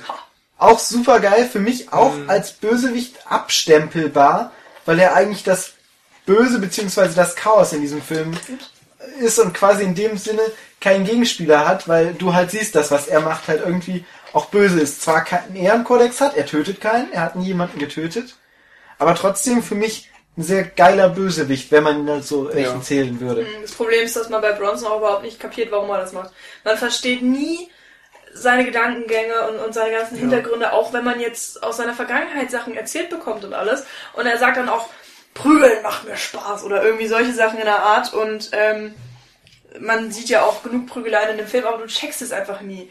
Und das macht einerseits für mich die Faszination für diesen Film aus und andererseits äh, weiß ich nicht, ob ich dann äh, Bronson als Bösewicht sehen könnte. Ich Das finde ist auch, schwierig. dass seine bösen Taten einfach nicht so wirklich Ja. böse genug sind, um ihn jetzt Böse zu den ganz hohen. Aber ich Tieren kann trotzdem verstehen, warum du ihn ja. nennst. So. Aber der, Das ist der prügelt eben und das ist es. Und ich weiß nicht, da, da muss man vielleicht eine Grenze ziehen. Genau. Gut. Ich würde jetzt gerne einfach mal so ein paar Namen nochmal in die Runde werfen. Ja, mach das. Ja, und dann vielleicht könnt ihr ganz kurz, wenn ihr meint, äh, was zu sagen, sagen zu müssen. Äh, wir hatten vorhin den Film schon angesprochen, Silence of the Lambs. Ähm, Ja. Ich hatte Buffalo Bilder gemeint äh, in dem Zusammenhang, aber als Bösewicht wollte ich eigentlich Hannibal Lecter sowieso mal Ja. reinbringen. Ja. Einer der, also ich finde, auch auf jeden Fall furchteinflößesten Rollen, die äh, so in den letzten Jahren auf der Leinwand auch immer mal wieder aufgetaucht sind. Obwohl, wie ich finde, im, im, im Vorgänger, äh, im, im Nachfolger ist es ja, Hannibal ist ja schon nicht mehr so furchteinflößend. Was kommt dann noch? Roter Drache? Oder Genau. Drache ist Roter Drache und Hannibal Rising, aber da spielt ja nicht mal mehr. Achso, okay. Ähm, Ja. Aber finde ich auch wichtig, also bei mir auch ganz oben auf der Bösewicht-Skala. Ich Gehört hab auf den jeden jetzt, Fall in jede Liste rein. genau, ich habe den jetzt aber nicht in die Top 3, Ja, weil genau. ich eventuell Angst hatte, dass jemand den schon nennt oder dass halt jeder den schon kennt als Bösewicht. ja, bei mir ist er Äh, das gerade rausgerutscht. Ähm, Genau. Aber Nein. den fand ich auch ganz, ganz wichtig. Äh, kennt man bestimmt auch, äh, der Bösewicht aus Die Hard, Hans Gruber, gespielt von klar. Alan Rickman. Ja. Im Original ein Deutscher. Das war noch nicht die Zeit, wo es Christoph Waltz gab, wo sich die äh, Leute deutschstämmige oder Naja, deutschsprachige... da ja schon, ne? Aber ähm, Hat er aber zweitklassige Filme was da gemacht. natürlich was da interessant ist, ich glaube, in der deutschen Synchro wird dann diese Gruppe zu russischen oder tschetschenischen Terroristen umgemodelt. Ich glaube schon, ja. Das ist eine, aber im dritten Teil, der Bruder von Hans Gruber, äh, der ist dann wieder deutsch, auch im Deutschen, glaube ich. Also Ja. dann Ostdeutsch, glaube ich. Aber War sehr Hans, seltsam. Hans Gruber hört sich auch sehr tschetschenisch an. genau. Das stimmt. Ich würde auch noch gerne einen rein. Ja, ja, ja, also ich, Wenn du äh, sowieso gerade aussuchst. nee, ich bin schon weiter. Aber Ich würde es, noch. es sind wirklich nur noch ein paar Namen. Ähm, dann natürlich Darth Vader, äh, Ja, muss natürlich. man aber nicht viel drüber reden, aber einer der ikonischsten Bösewichte, glaube Wo ich. ich auch sehr, sehr gespannt bin, ob der jetzt in den neuen Star Wars Filmen noch auftritt, weil ich nicht sicher bin, wie das von der? Zeit her ist, ob die Nee. darüber Es soll ja jetzt wohl Han Solos eventuelle Frühgeschichte und so, aber das gehört jetzt auch Ja, ein bisschen. und angeblich gibt es einen Film nur über Es sind Yoda. drei Spin-offs geplant, zu Han Solo, zu Yoda und, Und Boba zu Fett. Boba Fett. Aber trotzdem kann ja darin Darth, Darth Vader ist da noch oder? viel zu jung Okay. Ich weiß und nicht. spielt noch mit Kindern. Spielt noch mit, mit kleinen Lichtschwertern. Oh. Ähm, oh Gott. Äh, Dann habe ich aus Blade Runner Roy Betty, der wird gespielt von Rutger Hauer. Dann wisst ihr wahrscheinlich, um welchen, ähm, ah, verdammt, wie heißen sie denn? Ja, Replikanten. Ja. Also also es ist der blonde große Replikant, ja. Ähm, Der bis zum Ende auch da ist. ja, eben Der auch da, weil gerade eine Ambivalenz in seinem Charakter äh, Hm. vorhanden ist und man ihm nicht wirklich richtig böse sein kann. Der Er tut Film einfach so gut ist. Das auch.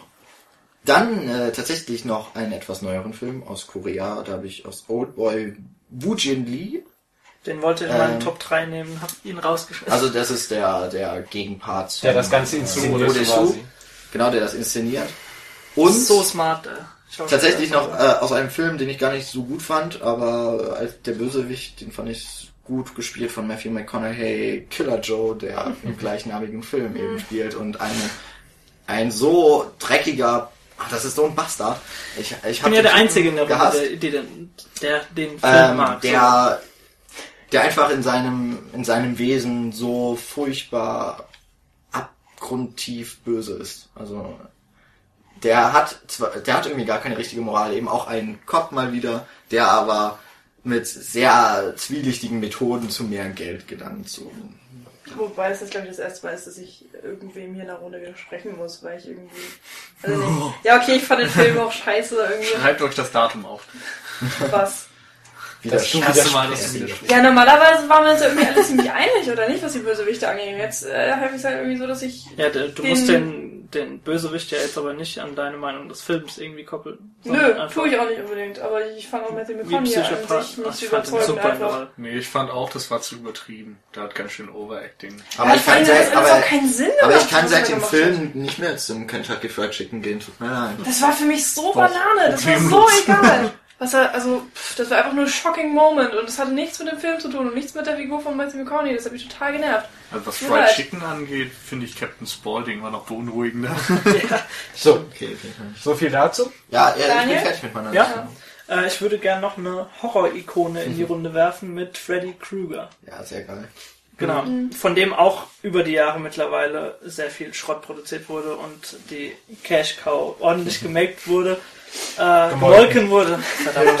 Ja, aber im, ist schon im Vergleich zu Michael Myers finde ich, ist das ein, ist ja auch jetzt keiner, der wirklich so einen Charakter. Ja, wir hatten Ja, nee, Motiv. nicht- wir hatten Motiv. Genau. Ähm, er ist eben irgendwie eine Figur, die allein durch ihr Setting eben in Träumen aktiv zu sein, Genau. so viele Möglichkeiten hat und dadurch irgendwie Also auf ihre obskure Weise. Und er hat ja auch eine Motivation, warum er das Ganze macht. Ich Aber finde diesen, diesen Aspekt des Kontrollverlusts einfach, dass du dir nicht mehr sicher sein kannst und sogar in deinen, in deinen eigenen Träumen das Intimste, was du eigentlich hast, äh, angegriffen wirst, dass das viel unberechenbarer ist und ähm, Vor allem die deswegen viel, viel ja bedrohlicher als beispielsweise ein Michael Myers.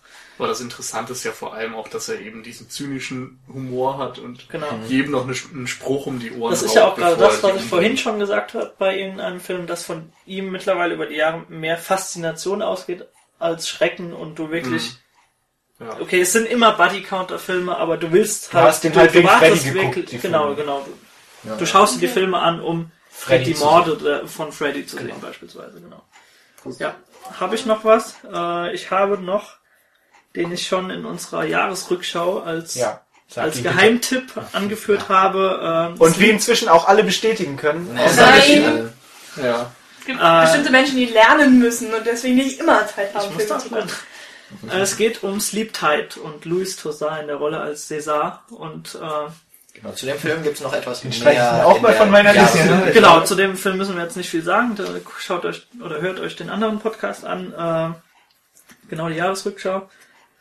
Man kann auf jeden Fall sagen, dass äh, es schon ein verdammt ach, ich, fehlen die Worte für den Charakter. Also du, du, du Skrupellos. skrupellos, du, du Perfide. Genau, Perfide ist perfide ist ein gutes Wort. Ähm, man kann aber auch beispielsweise, was äh, hier Hitchcock geprägt hat, beispielsweise diese perverse Suspense äh, Ja. ins Feld führen. Also, dass man wirklich für Charaktere, die du eigentlich als abstoßend erachtest, äh, trotzdem so eine Faszination empfindest und Genau, mitfieberst. allein und durch wenn, das Filmaufbau. Genau, wenn, wenn er unter dem Bett liegt und dann äh, sie reinkommt mit, mit, Mit ihrem Freund. mit ihrem Freund und er und es total unerwartet ist, dass es beide jetzt da sind, er irgendwie da raus möchte und du, du dann mitfieberst, dass er nicht entdeckt wird. Also fantastisch. Ja, ich denke, wir können mittlerweile sagen, wenn man uns fragt, der beste Bösewicht aus 2012. Auf jeden Fall, ja. Ein kleines Meisterwerk ist da gelungen, auf jeden Fall. Du hast noch einen Film. Äh, habe ich noch was? Nicht unbedingt. Macht ihr erstmal weiter, falls ihr noch irgendwas wisst. Dann Ja, also genau da kann ich auch im Grunde anschließen bei dieser perversen Suspense. Denn ich habe zum Beispiel noch ähm, Karl-Heinz Böhm als Hauptcharakter in Peeping Tom dabei, der ja auch, der ja so ein bisschen angelehnt auch an Psycho oder zur gleichen Zeit rausgekommen, den Hauptbösewicht spielt, so einen zwanghaften Mörder und ja, Spanner. Und auch hervorragend in der Rolle ist, die sogar im Grunde ihn seine Karriere gekostet hat, weil er danach nicht mehr tragbar für viele Filmprojekte. Und davor ja auch kein Horrorfilm-Schauspieler war, sondern Ich immer so Sissy, glaube ich, Schwiegermutter, gespielt oder so. Schwieger, also Schwiegersohn-Rollen gespielt Genau. hatte. Und die Leute dann auch voll erstaunt waren, weil sie eigentlich einen anderen Film erwartet haben mit ihm in der Hauptrolle. Ähnliches Ding hätten wir auch ähm, bei Peter Loche in M. Ähm, Eine ja, Stadt ja, Mörder. Loche. Ah, nicht Der einer der geilsten. Monologe der Filmgeschichte meiner Auf Ansicht jeden nach. Fall. Vor dem, und vor auch dem Gericht. eine Genau. herausragende Genau. Schauspielleistung und vor allem auch für die Zeit einfach visionär. Also das, Ja. der Film wirkt nicht so alt, wie er ist. Und ähm, Auch Peter Loche spielt letztendlich ja den, den Mörder des Films, der die ganze Zeit gesucht wird. Und es ist auch so ein, so ein schmaler Grad zwischen abstoßend und anziehend. Also dass man Auch irgendwie bemitleiden. ihn bemitleidet für seine Triebe und für Gerade alles im andere, was dazu kommt. Dann. Und hat ja auch so, so, so kindliche Gesichtszüge. Ja, ist auch die Frage. Also ich habe ihn auch wirklich nicht mit reingenommen letztendlich, weil ich einmal eben nur drei Plätze hatte und weil ich überlegt habe, ob er wirklich ein Bösewicht ist, weil das schwierig ist. Also klar, von seinen Taten ja, von der Art, wie er porträtiert wird, vielleicht eher ein Jein. Ähm, dann vor ihm äh, eben schon kurz genannt, Hitler, von Bruno Ganz gespielter Untergang. Ähm, gut, zur Person muss man nicht sagen. Schauspielerisch ist das auf jeden Fall wirklich ganz großes Ja. Kino, was der da Was macht. war das eigentlich Bruno ganz letzte Rolle? Das war eine seiner letzten, ne? Der ist doch kurz darauf. Ist er? Ich meine, Der lebt doch noch. lebt er noch? Ich glaube, der lebt noch. Ich Also, Dann habe ich das, dann habe ich das verwechselt. Oh ja, stimmt, Ulrich Müller Also, kurz danach gestorben. Ne, Leben der anderen und so weiter. Ja, stimmt. Und, äh, dann habe ich das Games. ver... Ja. Okay. Ansonsten den vorhin schon bei John Doe aus Seven angesprochenen Jigsaw Killer ist Also gerade durch die Cash Cow jetzt nicht mehr so wirklich. Na, du kannst aber zumindest den ersten im Film ersten von Film ähm, genau. hier, So, wie heißt James? Wan. James Wan, genau. Da der fand ja ich ihn super noch wirklich- als Thriller funktioniert. Ja, also den, den ersten würde ich auch immer losgekoppelt sehen von der Serie Genau. und der war wirklich herausragend. Den Hat mag ich sogar immer noch Danny sehr gerne. Kleine, kleine Tobin Fun Fact. Bell als Killer ist Äh, herausragend. der ist ja, glaube ich, hauptberuflich Kindergärtner gewesen oder hat irgendwie mit Kindern zusammengearbeitet. Sehr lustig. Der Haupt, der, der, der Darsteller von Jigsaw. Ah. Und die Kinder wollten immer, dass er die Jigsaw-Stimme macht. Das War sehr, schön. Oh Gott. War sehr, sehr Yay. hab, hab ich irgendwann mal in einem Interview gelesen mit ihm. War sehr lustig. Ja, oh ja, da gibt's auch sehr schöne Verarschungen. Egal. ähm, letzter muss, glaube ich, auch in so einem Podcast genannt werden. Heath Ledger als Joker in Ja. The Dark Knight. Stimmt. Finde ich, ist auch eine herausragende Rolle und ein Jammer, dass der Mann gestorben ist. Und ich finde ihn, auch wenn man darüber streiten kann, meilenweit besser als den Joker von Jack Nicholson im anderen Ja, Batman-Film. ich, ja. Aber klar, das ist Nicht direkt kann man eh vergleichbar, nicht aber so eine klasse, klasse Darstellung. Ja. Äh, Mann gestorben? Du bist fertig, ne? Ja. Mann gestorben ist ein gutes, äh, guter Übergang. Und zwar habe ich mir gedacht, na komm, wenn schon zwei Filme gibt, die nach diesem Bösewicht benannt werden, dann sollte man ihn auch erwähnen. Und zwar äh, Okay. Bill von David Carradine, Ah, ja, okay. Oh ja. Ähm, den ich auch als Bösewicht ziemlich gut finde. Gerade bin ich da nicht drauf gerade in Kill Bill, Den, hatte ich gerade in Kill Bill Volume 2, wo dann am Ende äh, die Braut dann zu ihm kommt und dann dieser Gut, okay, sorry, Spoiler. so, dieser Dialog und so, äh, dann mit, mit dem Kind dann noch dabei und so, auch super gut. Und äh, halt auch als treibende Kraft für diesen ganzen Film sollte man ihn einfach mal erwähnen. Für beide Filme. Für beide Filme. So, dann äh, Vielleicht ist mit ihm auch die Chance für Kill Bill 3 gestorben, ne? Vielleicht. mal schauen. Aber Egal, Aber- Kill Bill, super. Ja, auf jeden Ja. Fall. Meinen Schön. Lieblings. Also auch von David Carradine super gespielt in der Ja. Rolle. So, auch schade, dass er gestorben ist, aber da ist er auch selber schuld Das dran. meinte ich auch. Allerdings. Da Das rollen wir wir jetzt nicht auf. Das bei der schlüpfrigen Sache. So, dann äh, Mr. Smith aus Matrix. Ja, gut. Alter, ich war ja ernsthaft bei Mr. und Mrs. Smith. Nein. Oh Gott. Gespielt von Hugo Weaving, für den ich auch ein großes Fable habe, gerade in hier Herr der Ringe und äh. Matrix. VW Vendetta habe ich nicht gesehen. Ja, da Äh, siehst du auch nicht viel von Hugo Weaving. Man hört. Okay, aber ich finde ihn halt stilvoll halt sehr super und, und auch als Rolle sehr schön, als Computerprogramm quasi, was sich dann selbstständig macht. Ich finde Matrix 2 und 3 auch nicht so schlecht, wie das einige machen.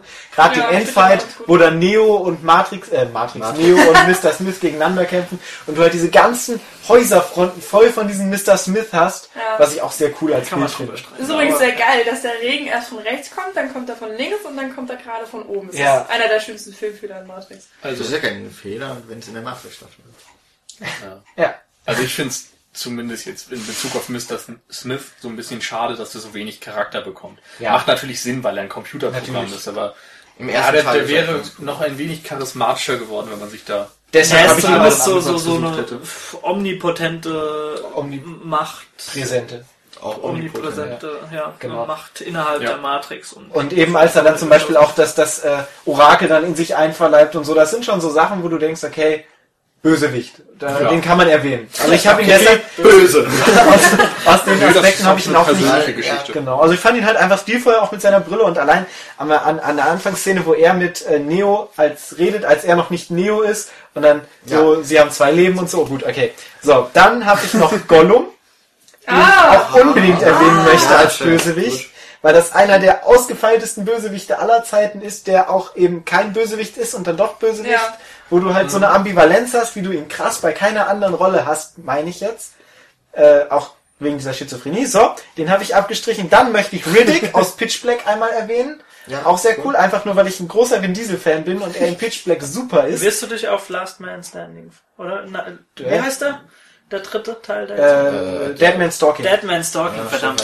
Weiß ich nicht, also Riddick, den zweiten Teil fand ich jetzt nicht mehr so gut, äh, aber Pitch Alter. Black in Riddick war super, Genau. auch die Synchronstimme im Deutschen finde ich super, weil er so eine unglaublich tiefe Stimme hat. Und dann als letztes, mein letzter Punkt, äh, war ich mir auch unsicher, ist Harry? ne? Harry, aber nicht aus Harry Potter, sondern Harry. Harry Met Sally? Nein, äh, gespielt von Ralph Fiennes in Brücke sehen und sterben, Ah, okay. Ja, auch geil. als auch schöner Bösewicht. Aber jetzt komm, bitte nenn noch König der Löwen. Ja gut, und halt Scar ist auch ein guter Bösewicht. Aber, aber zum Thema Harry nochmal, da gibt's einen super Podcast über Martin McDonald. Ja, Genau, da reden wir auch über Kann sich auch noch über den Stern. genau, das waren jetzt meine Bösewichte, die ich gerne nochmal erwähnt haben wollte. Ja, dann komme ich. Ich habe noch äh, drei. Zwar einmal äh, muss ich gerade an Coraline denken. Da gibt es keinen wirklich äh, Bösewicht in, in einer Personenform, aber wenn sie eben in dieser Parallelwelt ist, wo alle mit Knopfaugen rumlaufen, äh, gibt es schon irgendwie sehr, sehr böse, grusige, creepy Figuren, also die dann auch äh, teilweise unmenschlich handeln. Und vor denen hat man einfach Angst. Und der Film ist ab sechs und ich finde echt, den Film sollte man total ab zwölf machen, weil ich den so gruselig finde, weil, also es, ein Mädchen saß vor mir, die war sieben, war mit ihrer Mama da und äh, die sind dann irgendwann gegangen, weil das Mädchen so geheult hat, Oh je. Das kann ich so total schrecklich. wie du in Eden Lake. Dann möchte ich noch kurz einen Bösewicht erwähnen, und zwar der Spiegel aus dem Glücksbärchi-Film. Das ist der einzige Bösewicht, den ich damals als Kind gehasst habe. Ich habe geheult und wegen diesem Spiegel den Film ausgemacht. Oh, du Gibt einen schon dran. Glückspärchenfilm. Ja, Ja. Und du hast ihn geguckt. Ja. Oh, schäm dich. da war ich Du hast vier noch oder so. zwei. Genau. Dann äh, noch Danny DeVito als Pinguin in einem der Batman-Filme. Ah, Und das zwar- ist ein Batman-Film von Joel Schumacher sogar. Ich finde Nee, Joel Schumacher ist der äh, beste Batman-Bösewicht. Sehr gut. Der er antut, von ne? Burton. Ist er im zweiten? Ich glaube, es ist der zweite. Ich meine auch, Also das ich bin wäre mir von gar nicht Burton. sicher, aber ich glaube, es ist noch ein Burton-Film, weil Ja. der Ah ist ja, sehr, stimmt. sehr Im dritten abgedreht. sind Two-Face und Also ähm, ich muss zugeben, dass ich den Film vor sehr la- langer Zeit gesehen habe, aber Ah, nee, mir cool. bleibt er einfach auch als Pinguin in Erinnerung. Ich, mit dieser totale krankenlangen Nase und dieses Kostüm, was er die ganze Zeit trägt. Und der hat wirklich eine Pinguinarmee, die er dann mit irgendwelchen Bomben am Rücken in die Fabrik schleust. Und das ist so abgedreht und abgefahren alles. Ich finde es einfach nur total genial. Und ich, wenn ich Danny DeVito sehe, also ich finde, er verkörpert diese Rolle einfach total super. Außerdem sind Pinguine immer erwähnenswert. Die sind immer gut angezogen. Und dann als letztes äh, habe ich Bob Hop Bob Hopkins Bob äh, Cool. als Bird in oder Bart, egal, in, in Unleashed, entfesselt mit äh, Jet Li, wo er nämlich äh, denjenigen spielt, der Jet Li gefangen hält und ähm, als Hund und Kampfmaschine aufzieht und ihn auch als Kampfmaschine benutzt und da eben so der totale Antagonist ist. Bob Hoskins übrigens auch super als der hier Koch Smee in Hook. Echt? Ist er das? Ja. Mal, Oh, wie cool. ah, der ist ja auch. Mal, ah nee, frage ich Hook ist gleich. super. ähm, wir haben jetzt einige Bösewichte nochmal zusätzlich genannt. Ja, wir sind fast an die 40 herangekommen jetzt. Schön nochmal nachgezählt. Ich bin ja sehr traurig, dass wir so wenig über Oldboy geredet haben. Ja, es ist Das traurig, sollte man dass, eigentlich in es ist jedem traurig, dass Podcast wir haben. euch nur so wenig zumuten. Wenn wir irgendwann also, mal über den kommenden Stoker reden, könnte man das vielleicht. Oh ja. Und es tut mir leid, dass Oh. es in Scott Pilgrim keinen so guten Bösewicht gab, dass man ihn erwähnen sollte. Es Außer ist den ja- Veganer, der war kreativ, aber nicht böse. Ist Hühnchen nicht vegan? aber Wir müssen ähm, jetzt Citizen gehen. es, es, ist, Ah. Komm, der war super, der war so super. Aber ist egal, ist schon- wir brauchen nicht mehr hinhören. es ist schon Wahnsinn, wie oft wir auch schon wieder Scott Pilgrim drin hatten, obwohl er kein Und Bösewicht König wirklich genannt Ja, das liegt aber nicht an mir dieses Mal. aber Ihr habt auch, es mir aufgezwängt. Stimmt, du wirst nur noch darauf reduziert. ähm, aber ich glaube, das war's dann auch für die sechste Folge. Hat Spaß gemacht. Also es Ja. hat, ich glaube, es hat funktioniert, uns gegenseitig zu überraschen. Auch wenn jetzt nicht zwischendurch das Ah und Oh kam. Das können wir einblenden. Ja, Was? genau. Das klingt wenigstens natürlich. Nein, Schickt uns eure A's und O's. genau, bitte. Und mit Machen- Zeit. Wir machen noch einen Podcast Reloaded mit A's und O's. Nee, eigentlich äh, müsstet ihr kommentieren, was denn euer Lieblingsbösewicht ist, weil wir können ja auch totale Scheiße hier labern und ihr seid alle total anderer Meinung. Und deswegen, wenn ihr einen Bösewicht habt, der unbedingt eigentlich noch hätte genannt werden sollen oder den ihr vergöttert, weil er so übelst böse ist, dann schreibt einfach. Genau, und schreibt uns am besten auf Facebook, nicht auf der Blogseite. Das haben wir immer noch nicht in den Griff bekommen. Ist aber nicht unsere Schuld. Nein. Wir das sind unschuldig. Und- und- keine Ahnung. Der was größte, Bösewicht. der größte Bösewicht ist nämlich die Seite, die uns diesen Blog da zur Verfügung stellt. Ja. Ähm, mich würde aber auch mal interessieren, ob ihr das Format an sich so interessant findet. Also, dass man einfach mal so zusammenträgt, was man zu einem bestimmten Punkt hat. Also jetzt auch euch da, die ihr jetzt zuhört.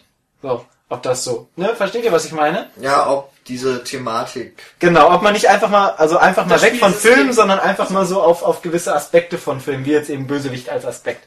Genau. Dass wir nicht immer nur über einen Film reden. Genau. Ob euch das so auch interessiert, ob man das so vielleicht nochmal öfter machen könnte, wo ich echt Bock zu hätte. Genau.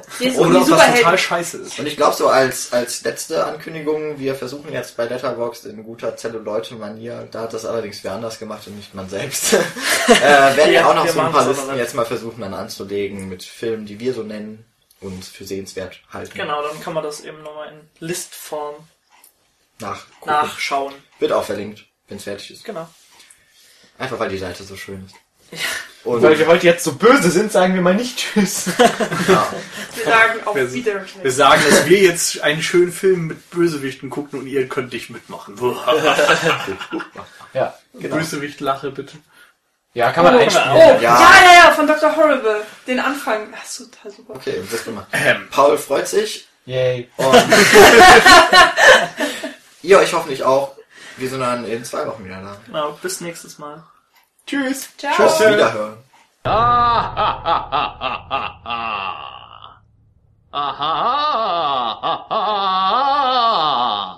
ich mach jetzt einfach aus.